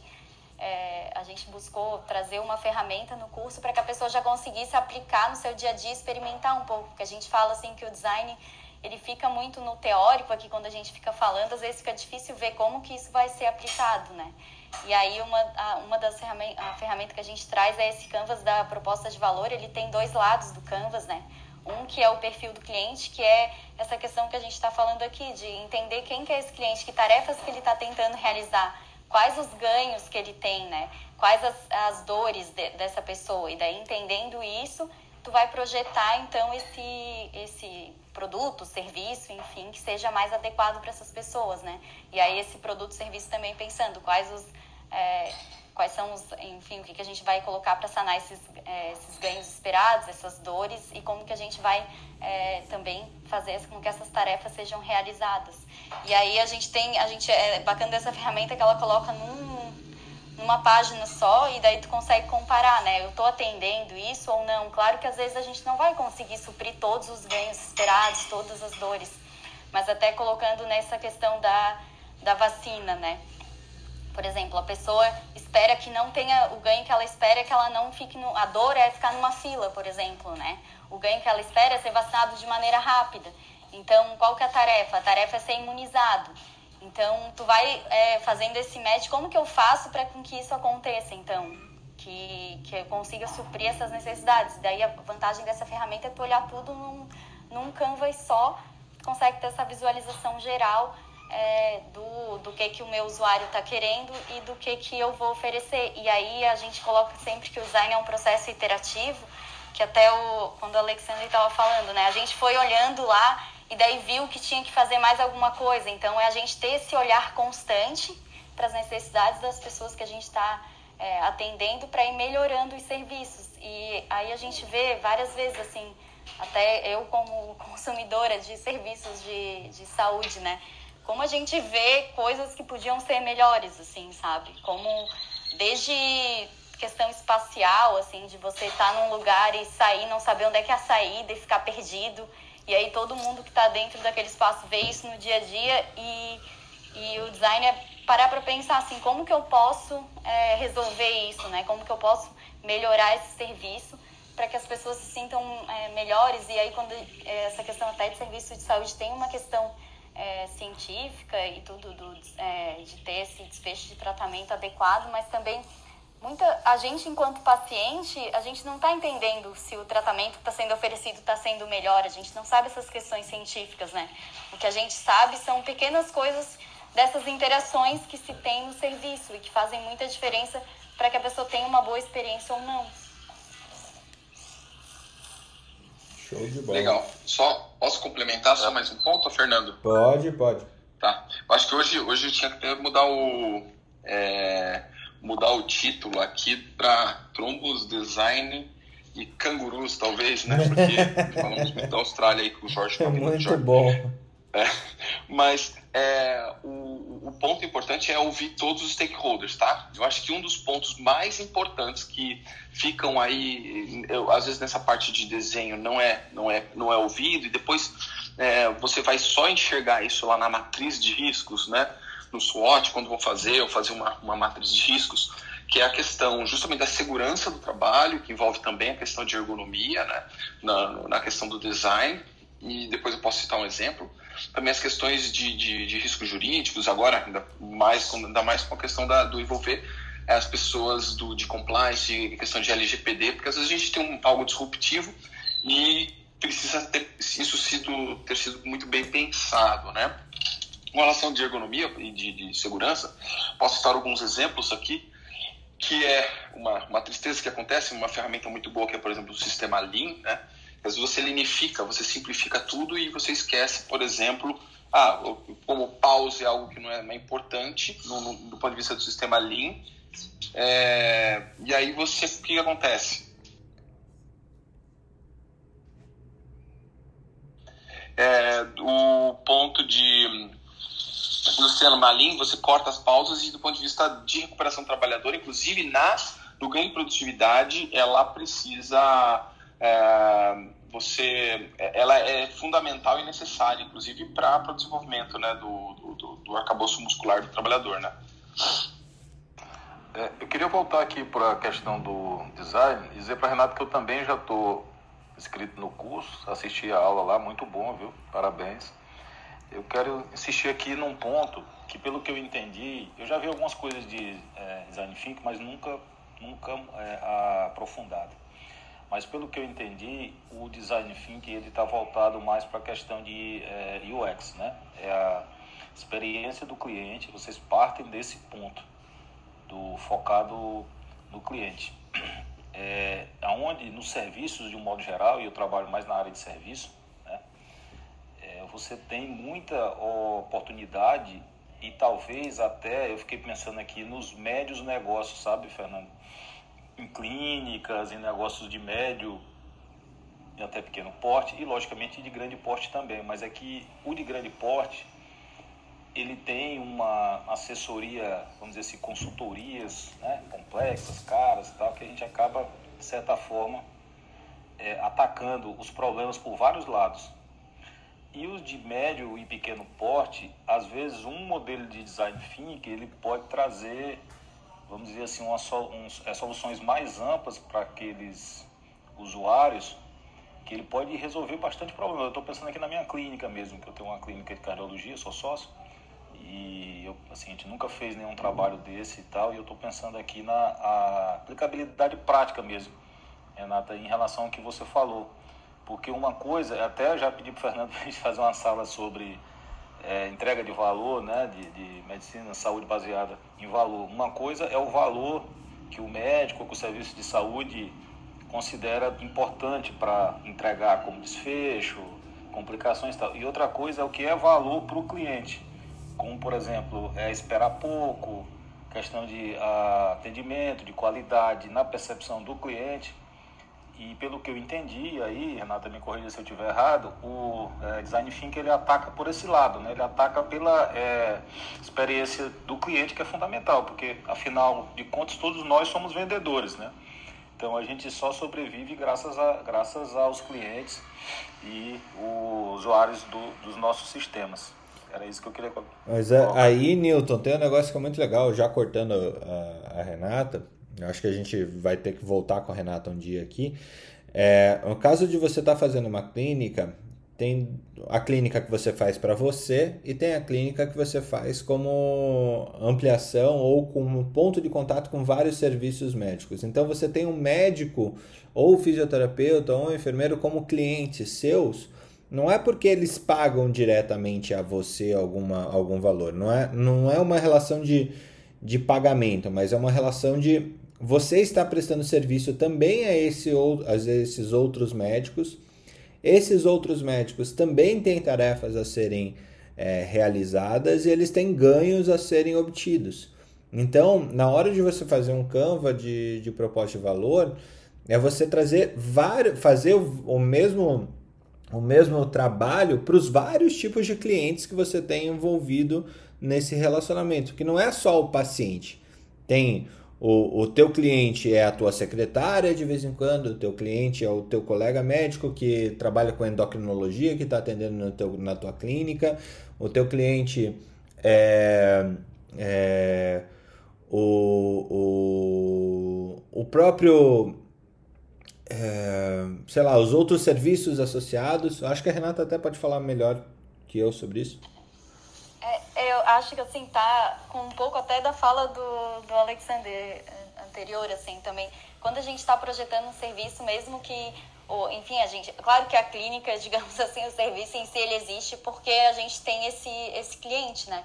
Mas ao mesmo tempo todas as pessoas que estão envolvidas ali fazendo aquele serviço se o serviço não tiver é, adequado para elas elas não vão conseguir prover um serviço de qualidade para o cliente final também. Então assim quando a gente pensa nesse serviço, a gente tem que olhar para esse todo, sabe? E aí, eu, como o Fernando falou, tu pode usar ali aquela ferramenta para olhar também, não em termos não é o teu cliente final, mas assim, é um cliente que tu tem, né? Os próprios médicos da clínica ou as, as outras pessoas que estão trabalhando ali. Por exemplo, se a tua recepcionista não tiver uma condição de trabalho que ela é, alguma coisa está dificultando ela, ela vai acabar espirrando isso depois no, no cliente final, de certa E a forma, gente vê então... isso consta, não só no cliente final, mas como em você. O, a gente já vê várias vezes a, a, alguns dos colaboradores boicotando o serviço médico porque ele não está tendo as suas expectativas atendidas. É, eu vou dar até um exemplo. Perfeito, assim, Renato. Eu, Perfeito eu mesmo. Isso aí que vocês falaram realmente, é, assim, eu tô, eu tô vendo agora de forma mais ampla até. Não, isso na prática realmente ocorre. Tanto dos prestadores, eu digo, até outros médicos, outros profissionais que prestam serviço, até das realmente dos funcionários. Se ela não tiver atendido às suas expectativas também, ela, isso acaba é, contaminando, digamos assim, o nosso próprio cliente final, verdade. É, e até o bacana é tu trazer essas pessoas que trabalham contigo para construir juntos, sabe? E aí elas conseguem, é, nesse processo de olhar para o usuário e colocar suas dores também internas, a gente consegue é, ter uma equipe, por exemplo, multidisciplinar que consegue olhar para vários pontos e muitas vezes essas pessoas que estão é, contato direto com o cliente, elas têm muitos insights de como esse das, das necessidades desses clientes e daí trazer esse olhar para a equipe é muito bacana porque depois essa equipe vai se retroalimentando e, e sempre olhando, tendo esse olhar, né, e propondo melhorias. Desculpa, o Alexandre acho que quer falar. Eu, não, eu, eu queria falar um pouco de tudo isso. Eu nem falei muito hoje, escutei bastante, adorei a discussão. Mas a gente tem alguns pontos bem interessantes que todos já citaram, mas eu queria ressaltar algumas coisas. É, design thinking no Brasil é um negócio muito complicado porque, infelizmente, o nosso público, às vezes, é, ele dá. Você tem que ter cuidado do que, é que você quer entregar de valor, porque nós temos, às vezes, pessoas que têm muitos seguidores. Nós vimos agora recentemente essa situação de uma médica de cirurgião plástica que teve todas as condenações aí da sociedade por causa do tipo de propaganda que ela estava fazendo, só que o modelo de propaganda que ela fazia, ela tinha um milhão de seguidores, mas é completamente contra qualquer consideração ética possível. É, ela já estava sendo acusada no comitê de ética e tudo mais. Outra coisa é quando você terceiriza demais o seu serviço e acaba não tendo a sua, o seu toque. E aí acaba acontecendo o quê? É, vira aquelas redes sociais de figurinhas bonitas sem conteúdo. Que é muito o que a Renata falou, de que a equipe tem que estar junto com a, com, com a pessoa para poder dar o toque dela e dar também assim, esse é o que você está conseguindo ter retorno, isso aqui você não está conseguindo ter retorno. Se você quiser ter retorno aqui, tem que mudar a sua estratégia. Se você quer ampliar esse retorno, porque é o que você está fazendo bem, a gente pode ampliar dessa forma. Então, é, não é simplesmente você chegar e dizer, ó, oh, faz aí eu tenho um milhão de seguidores e me deixa bonito aí na, na, na, na rede social ah, você faz é serviço, não é milagre, entendeu? Então você tem que é, participar, mas tem que entender o que você quer valorizar do seu produto. E você tem que entender também o que é que você tem de bom para dar esse retorno. Eu tirei muito essa aula do, do Top Voice lá do LinkedIn. Os caras disseram, você tem tantos seguidores, mas a turma te acessa três vezes por dia, porque o tipo de informação seu é o que as pessoas levam a sério, é o que elas estão reencaminhando, é o que elas estão é, dando. É ok, é, esqueci o termo. E você, é, você tem uma capacidade de chegar a 10, 15 vezes mais no seu público. E isso é espetacular porque porque é, é a forma como você está mostrando para a população. Então, o design thinking é uma população muito heterogênea e lembrando que nós temos uma população também que às vezes o que ela não, não, não é, infelizmente ela busca muito o, putz, eu vou usar um termo pesado, mas o charlatanismo e a, e a, e a, como é, a firulência, né? Muita firula e pouco resultado. Quando na verdade você tem que entregar valor. E valor é algo que assim, que o cara entre para sua página e diga, putz, eu, estou entrando aqui porque eu sei que isso aí é sério. Os outros estão falando que eles querem, mas esse cara está falando que é sério. Eu lembro muito de uma vez cara, quando me contratou, eu digo, olha, meu currículo dos três era o pior, por que, você me contratou? Ele disse, ah, porque eu sou honesto. E eu posso deixar isso na sua mão e eu não tenho medo. Tá entendendo? É mais ou menos o que você expõe. Mostra também sua integridade, sua honestidade, o quanto você expõe a forma como você expõe. Eu, eu, eu, eu concordo, assim, é, em um ponto, Felipe, é você utilizar a ferramenta em, em prol de uh, autopromoção. Não é nem isso, assim, eu acho que uh, a ferramenta é a ferramenta. Ponto. É, ela, ela, ela, a concepção dela é trabalhar de acordo com um método, né? O, o design thinking ele é um método. O que você faz dele tem muito a ver com a índole do que você quer. Mas é um método. É um método, é assim, ele é, é, é não, não, é uma questão de uh, execrar ou sobrevalorizar. Ele é um método e como todo método ele tem é, padrões e regras para serem seguidas, né? É, e a, a, partir dessas regras a serem seguidas, é, de ouvir diversos stakeholders, de ouvir diversas formas, para que você desenhe uma entrega de valor efetiva para uma pessoa, para uma persona efetiva, é, ok, se você é, elencar errado o seu, o, aquilo, errado entre aspas e muitas aspas aqui, se você elencar errado o seu ganho esperado, a, o, o que você quer, você vai construir uma coisa em cima de alguma coisa é, muito frágil e gera coisas absurdas como essa que a gente viu dessa, dessa senhora cirurgiã plástica aí que tá com algum pino a menos. O Renato subiu, pergunta Renato para Renata e a gente tem que fechar essa sala logo logo. É, eu queria comentar com relação ao desenvolvimento de produtos e serviços médicos mesmo, né? É, vocês citaram o design thinking e antes alguém já tinha falado sobre a questão do canvas de proposição de valor, né? É, a, a, origem do, do trabalho do, do canvas da proposição de valor do Osterwalder está é, tá em cima da, de um trabalho original do professor Clayton Christensen, é, que, que faleceu é, agora no começo do ano, né?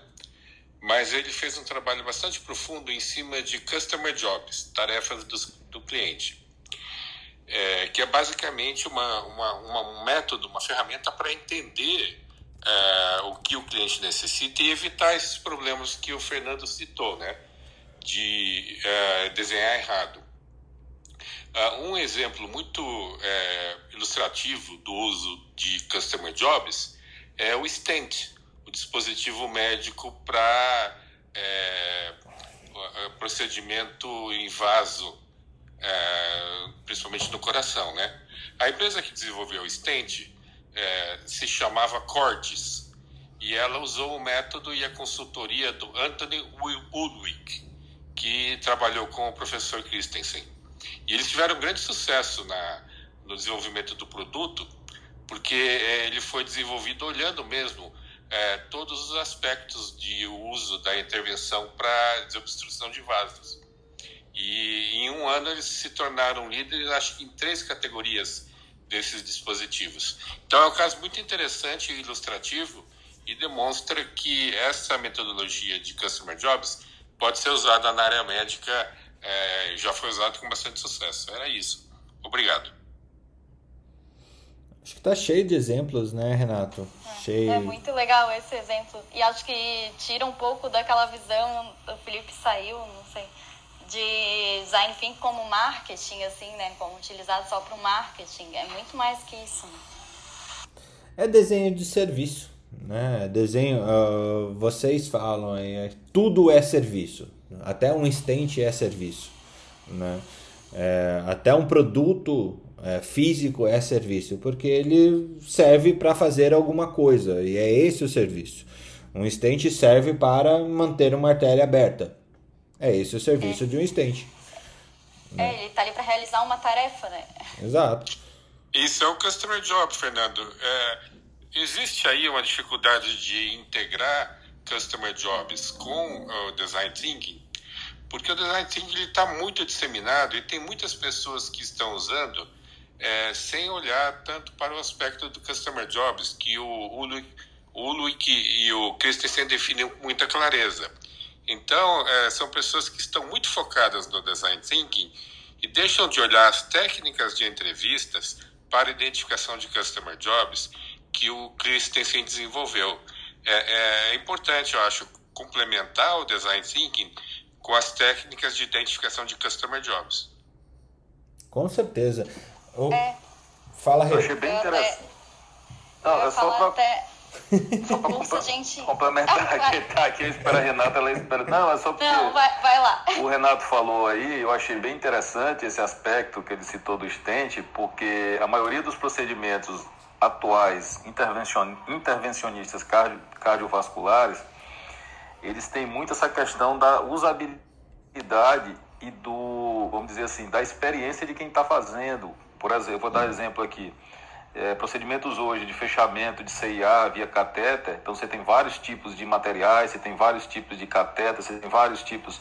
E tem uns que você, é, eu já é, acompanhei alguns, quer dizer, você tem uns que você usa, é mais fácil para a pessoa implantar, é, é mais fácil para usar, é mais o material, o a metodologia, vamos dizer assim, falando de um, de um modo mais amplo, né?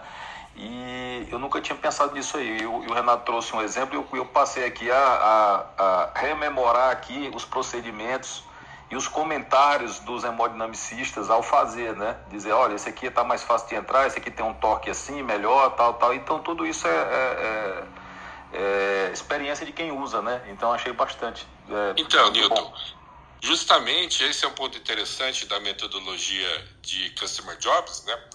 Porque a equipe do ULUIC que, que trabalhou no, com acordes, eles identificaram dois perfis diferentes de cirurgiões cardíacos. É, um, um, perfil era o especialista é, num grande centro é, é voltado para procedimentos cardíacos, onde o especialista começa o dia e vai o dia inteiro, até o final do dia, é, só fazendo é, procedimentos cardíacos. E alguns deles só fazendo a aplicação de stent. Então, esse perfil tem eh, necessidades e os produtos foram desenvolvidos de maneira a se encaixarem perfeitamente no procedimento médico. O outro perfil que eles identificaram foram de médicos em centros que não são especializados e que fazem é, talvez uma ou menos de uma intervenção de stent por dia. Esse outro é, é, médico tem necessidades e, na verdade, customer jobs diferente do outro. Então, boa parte do sucesso do, dos produtos Stent da Cordes foi porque eles identificaram as diferentes necessidades para esses diferentes perfis de cirurgiões. Stand for Dummies e Stand for Experts, mais ou menos isso. É. Eu queria dizer que no curso a gente traz esse conceito do be done e também dá algumas dicas para entrevistas, assim, que é uma... E aí eu digo assim até que não importa muito a ferramenta, né? Claro que a ferramenta ela ajuda muito a gente quando está começando, né? Para ir assim, o que que eu vou, é, como é que eu posso estruturar isso? Ela ajuda a estruturar o nosso pensamento, né? Mas que o principal aqui é a gente estar tá ouvindo é, as pessoas que estão utilizando né, nossos é, produtos, ou até se a gente for no conceito de que tudo é serviço, os nossos serviços, né? Mas assim, de, dessa questão até do stent, né? O que, que eles fizeram? Eles foram lá e foram ver como que a pessoa utilizava aquilo. E aí quando a gente tem que mapear também quem que são os stakeholders importantes, quem que eu tenho que ouvir para desenvolver isso da melhor maneira possível. Acredito que eles tenham feito protótipos também. Então, é, testar, né, olhar com esses protótipos, tu materializa essa ideia e aí ver se ela funciona ou não. É, Renata, no caso do stent, eu, eu realmente não, não, sei se eles usaram protótipos ou não. Mas a técnica do Customer Jobs, ele não demanda nenhum protótipo, nenhum MVP, nem nada. É simplesmente uma técnica de como entrevistar. Nós tivemos uma experiência recente com uma equipe da Federal de São Carlos que estava trabalhando com nanotecnologia para desinfecção e justamente agora estão procurando desenvolver produtos para desinfecção para a Covid, né? Então é uma equipe que não tem experiência nenhuma, não tem ninguém de marketing e, e eles foram entrevistar os profissionais de saúde e acumularam mais de 60 entrevistas com aprendizados fantásticos sobre como é que tem que ser entregue e, e aplicado um produto de desinfecção sem também ter feito nenhum tipo de protótipo ou esforço de desenvolvimento de produto. Gente fala da prototipagem é muito assim, porque é muito bacana quando, é, no design, né, no processo de design, é, a gente fala que é um processo iterativo. Então, depois de você coletar todos esses insights, das, é, enfim, com base nessas entrevistas, você consegue materializar uma ideia e aí você pode recorrer de novo a essas pessoas que você entrevistou e elas podem te dar outros feedbacks, sabe, de se aquilo está adequado ou não. E aí muitas vezes, dependendo do que você está projetando, é, por exemplo, a gente já fez protótipos de uma, uma emergência de um hospital, assim, que ia ser feita toda uma reforma é, na arquitetura. Então, a gente fez um protótipo e foi avaliando né, se aquilo estava adequado ou não. E aí, com uma equipe multidisciplinar. Então, tu consegue, antes de erguer alguma coisa ou antes de gastar muito dinheiro, fazendo o produto final, tu consegue já validar se aquelas, é, enfim, se, se aquele produto está adequado ou não e tu vai melhorando. Por isso que se fala muito de protótipos rápidos, bem iniciais, para que você não gaste muito dinheiro inicialmente e vá construindo, né, refinando esses protótipos para chegar no produto final. É, a técnica do Christensen é de separar as entrevistas em duas fases. A primeira é entrevistas de problema, né, em que simplesmente é, se entrevista os profissionais para identificar o dia a dia, né, quais são as tarefas do dia a dia que são desempenhadas normalmente, mesmo sem que o produto exista. É, tem que se recolher aí a, a nossa meta de, de trabalho para as equipes é de realizar 100 entrevistas. E é interessante porque quando passa de 50 ou 60 entrevistas, a equipe começa a aprender a entrevistar e a extrair bons resultados. Depois de fazer essas primeiras entrevistas de problema, se reúne, se analisa, segundo o método também, o resultado, e aí se faz a parte de ideação, de propor uma solução. E aí o design thinking é uma excelente ferramenta, mas só neste momento. Não dá para usar design thinking na primeira fase.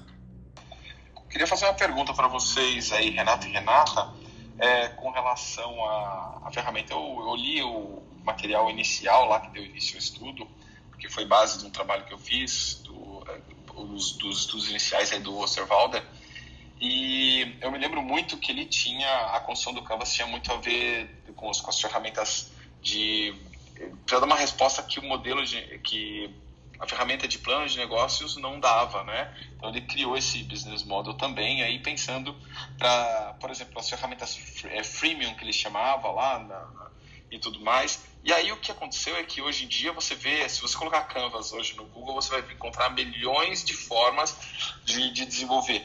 A minha pergunta, vocês acham que a ferramenta tem que ser adaptada como está tá acontecendo ou ela é, trabalhar no modelo original e aí é claro que tem essa questão do, da proposta de valor que vai um pouco mais à frente, mas aquele desenho de Canvas original, o, o meu entendimento é que ele dá uma resposta muito mais clara esse, e e os outros parecem um pouco mais bizarros, esse, esses, essas modificações que fizeram aí na ferramenta. Queria um pouco da opinião de vocês.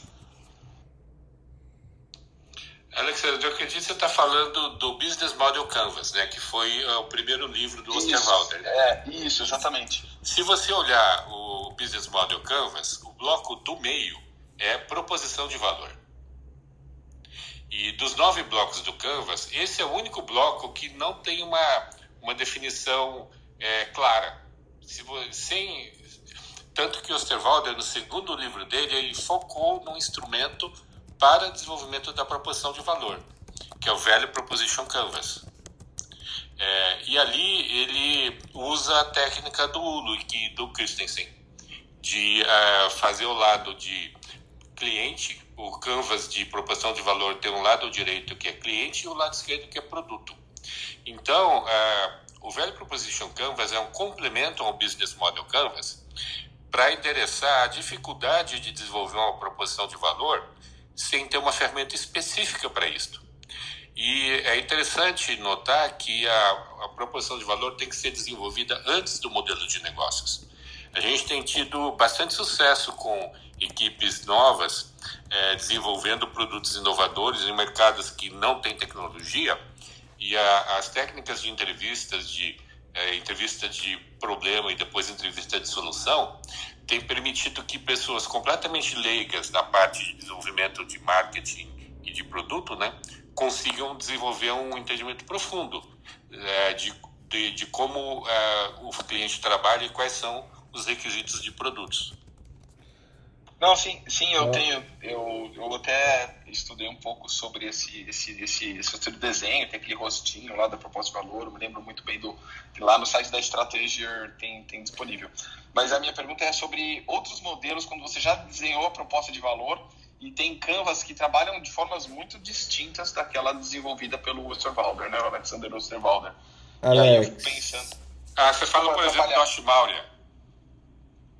É, tem vários desenhos diferentes. Eu, né? ao longo, ao longo do, do momento que, que foi criado o método de você colocar em uma página, em uma parede, em uma qualquer coisa, é, descrever com, com, dessa maneira, é, as ações, os serviços, as maneiras que você está tá apresentando alguma coisa, a gente criou vários novos modelos. Né? A gente usa o Miro aqui, a Renata tem é, experiência em sei lá quantas ferramentas do design que usam essa, essa criação do Canva, né? O, o, então, para mim, Canva era o nome do modelo, mas Canva é nada mais do que um, um, um board, né? E pode ser um board de qualquer coisa. Eu acho que o, o conceito, e eu estou falando como leigo aqui, tá? É, o conceito de você colocar em uma página é que proporcionou essas diversas variações. E daí tem brasileiro falando em sexy canvas, em, em, uma, em uma porrada de, de, de modelos é, para você usar. E na hora que a gente usa o Miro, o Miro está trazendo um monte de modelo diferente de canvas diferentes é, que algumas empresas adaptaram, alguns escritórios e consultorias de design adaptaram. É, se eu não me engano, a Deparae tem, tem Canva próprio também. É isso, Rê? É, eu acho que assim, tudo é uma ferramenta, né? É, claro que ali do, do Osterwalder ele tem todo um estudo ali que ele vai colocando do, de como que ele fez aquilo mas eu não, eu não sou contra adaptar a ferramenta, porque muitas vezes, é, da minha experiência, né, do nosso trabalho dia a dia, assim, por exemplo, jornada do usuário, que é uma ferramenta que a gente utiliza bastante. É, muitas vezes as linhas que você vai colocando ali, o que, que você precisa, depende muito do objetivo do projeto, sabe? Acho que está fazendo um, um modelo de negócio, nunca fez, Cara, não sai adaptando uma coisa se você não tem muita experiência, mas depois que você tem certa experiência, você consegue saber assim, ah, talvez se eu colocasse esse campo aqui para esse público, é, vai ser mais, a discussão vai ser mais rica. Mas sempre olhando para quem que é o público que você tá, enfim, é, vai aplicar a ferramenta, porque muitas vezes a gente utiliza essas ferramentas em workshops de cocriação. Então a gente está colocando várias pessoas para conversar e, e que tem que sair alguma coisa daquilo. E muitas vezes a gente já vê assim, esse público aqui, talvez até essa linguagem que está aqui na ferramenta, eu tenha que mudar um pouco para que seja mais adequada para esse público, sabe? Nesse sentido, assim, de adaptar para o, o propósito que você vai utilizar a ferramenta. É, Alexander, eu acho que não tem uma resposta única com relação a essas variações do Canvas. Mesmo aqui na aceleradora, né? É, eu sou é, mais ortodoxo e, e, prefiro focar o trabalho no Business Model Canvas bem quadradinho do Osterwalder, né? Já o meu sócio gosta muito do, do Canvas do Ashmauria. Eu prefiro usar uma ferramenta mais disseminada como o Business Model Canvas, porque muitos investidores já estão considerando é, o Business Model Canvas como um dos materiais que eles usam para avaliar startups. E, e, e, ele tem sido muito disseminado no mundo todo. Então acaba se tornando uma linguagem comum que facilita na comunicação com investidores, parceiros, até funcionários, equipes internas também se beneficiam disso. Usar variações é, reduz um pouco o alcance que você tem, porque seria necessário explicar para essas outras pessoas, né? E geralmente as outras pessoas já tiveram contato com o Business Model Canvas, né? Seria necessário você explicar essa variação o que torna a comunicação um pouco menos eficiente. Oh, gostei. Eu sei que tá, o Fernando já me cortar aqui, mas eu gostei. Agora tá, tá muito claro. Eu acho que os, os, dois caminhos são extremamente úteis e eu estava muito acostumado a trabalhar com esse modelo que o Fernando, Renato apresentou. E aí eu vejo que dá para a gente depende, para o uso interno, às vezes para trabalhar uma situação específica, é legal a gente trabalhar essas variações, mas do ponto de vista para trabalhar é, para fora, esse desenho é o mais adequado. É, para você ter ideia, Alex, quando é, a, a, a, empresa da Renata prestou uma consultoria para gente aqui na Academia Médica, né? E ela criou um Canva de reunião para a gente ver em uma página qual era o, o, o que a gente gostaria daquela reunião e o que a gente gostaria de, de e quais foram os resultados junto com as pessoas que participaram, qual o caminho. Então, em uma página menor que uma 4, a gente consegue descrever toda a reunião e os objetivos que a gente tem até a próxima reunião. Isso virou um Canva. Entendeu? É, é, é igual o Kaizen. O Kaizen tem o A4, né? Você coloca os quatro quadrantes ali do as easy to be, então você consegue simplificar. Não deixa de ser um Canva, né? Mas é, é, é outra ferramenta, outro objetivo e tudo mais. Exato. Mas, gente, o papo tá bom. Eu vou pedir para Renata e, o, e daí a participação de todo mundo para a gente ter um horário para falar sobre design na saúde. Né? Um horário, pelo menos uma vez por semana, focar nesse tema aqui no Clube da Academia Médica. Eu acho que vai ser sempre muito produtivo. O que, que vocês acham? É, Fernando, eu gostei, só queria só fazer uma, uma correção lá, que eu falei de Singapura, na verdade ele é de Singapura, o Stacy Chang, mas ele está no Texas, no Design Institute of Health, tá? Então se alguém quiser pesquisar aí na, na internet, que eu citei lá, que a gente trouxe para cá. Show de bola. Fernando, se você quiser convidar empreendedores né, da área médica que queiram trazer ideias e ouvir né, é, é, sugestões e comentários, é, a gente tem feito isso é, de uma maneira mais aberta, mas fazer isso para a área médica acho que seria bastante interessante.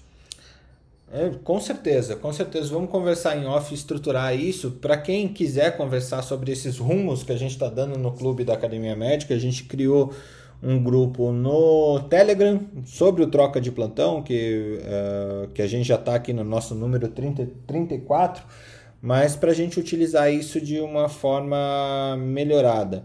A Renata traz aqui junto conosco, junto com a sócia dela, um curso, um áudio curso de introdução à inovação e ao design thinking para a saúde, principalmente focando na ferramenta da proposta de valor. É, a gente fez isso dentro da academia. Passei para você ali, Renata, no seu Instagram também para você é, conhecer e, e, fazer suas considerações, que é sempre muito bom a gente é, iterar, né? Quando a gente tem um, uma, uma situação como essa. E, e para quem está ouvindo aí, está conosco até agora e quer fazer esse curso, ele realmente está R$ reais trazendo todo o conhecimento aí da Renata e da Cláudia participantes aí, a gente tem a Ana, o Newton e o Alex estão fazendo esse curso junto conosco. É, mas aos poucos a gente vai também aferindo esses resultados. Passamos muito do nosso horário, só meia hora hoje. é, eu realmente queria agradecer vocês aqui e aguardar aí o, o bom dia, Renata, Ana, Newton, Renato e Alex.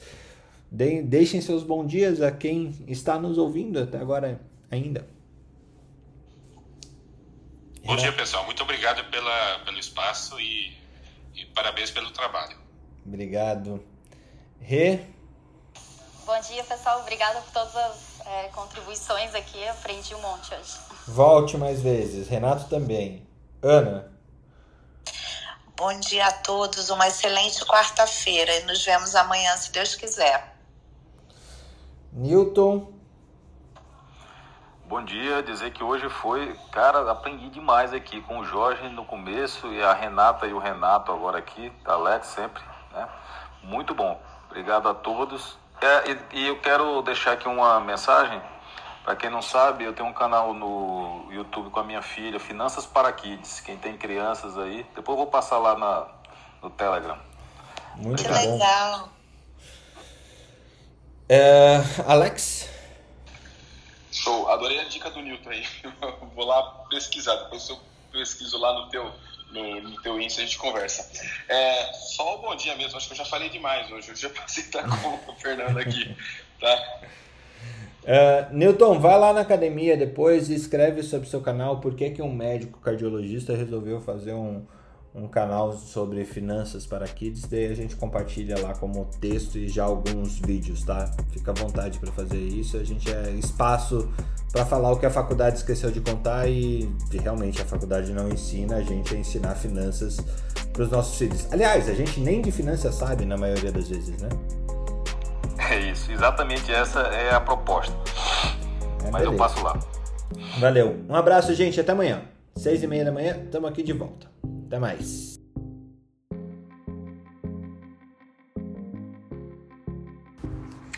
Academia Médica. Bem-vindo à revolução do conhecimento em saúde.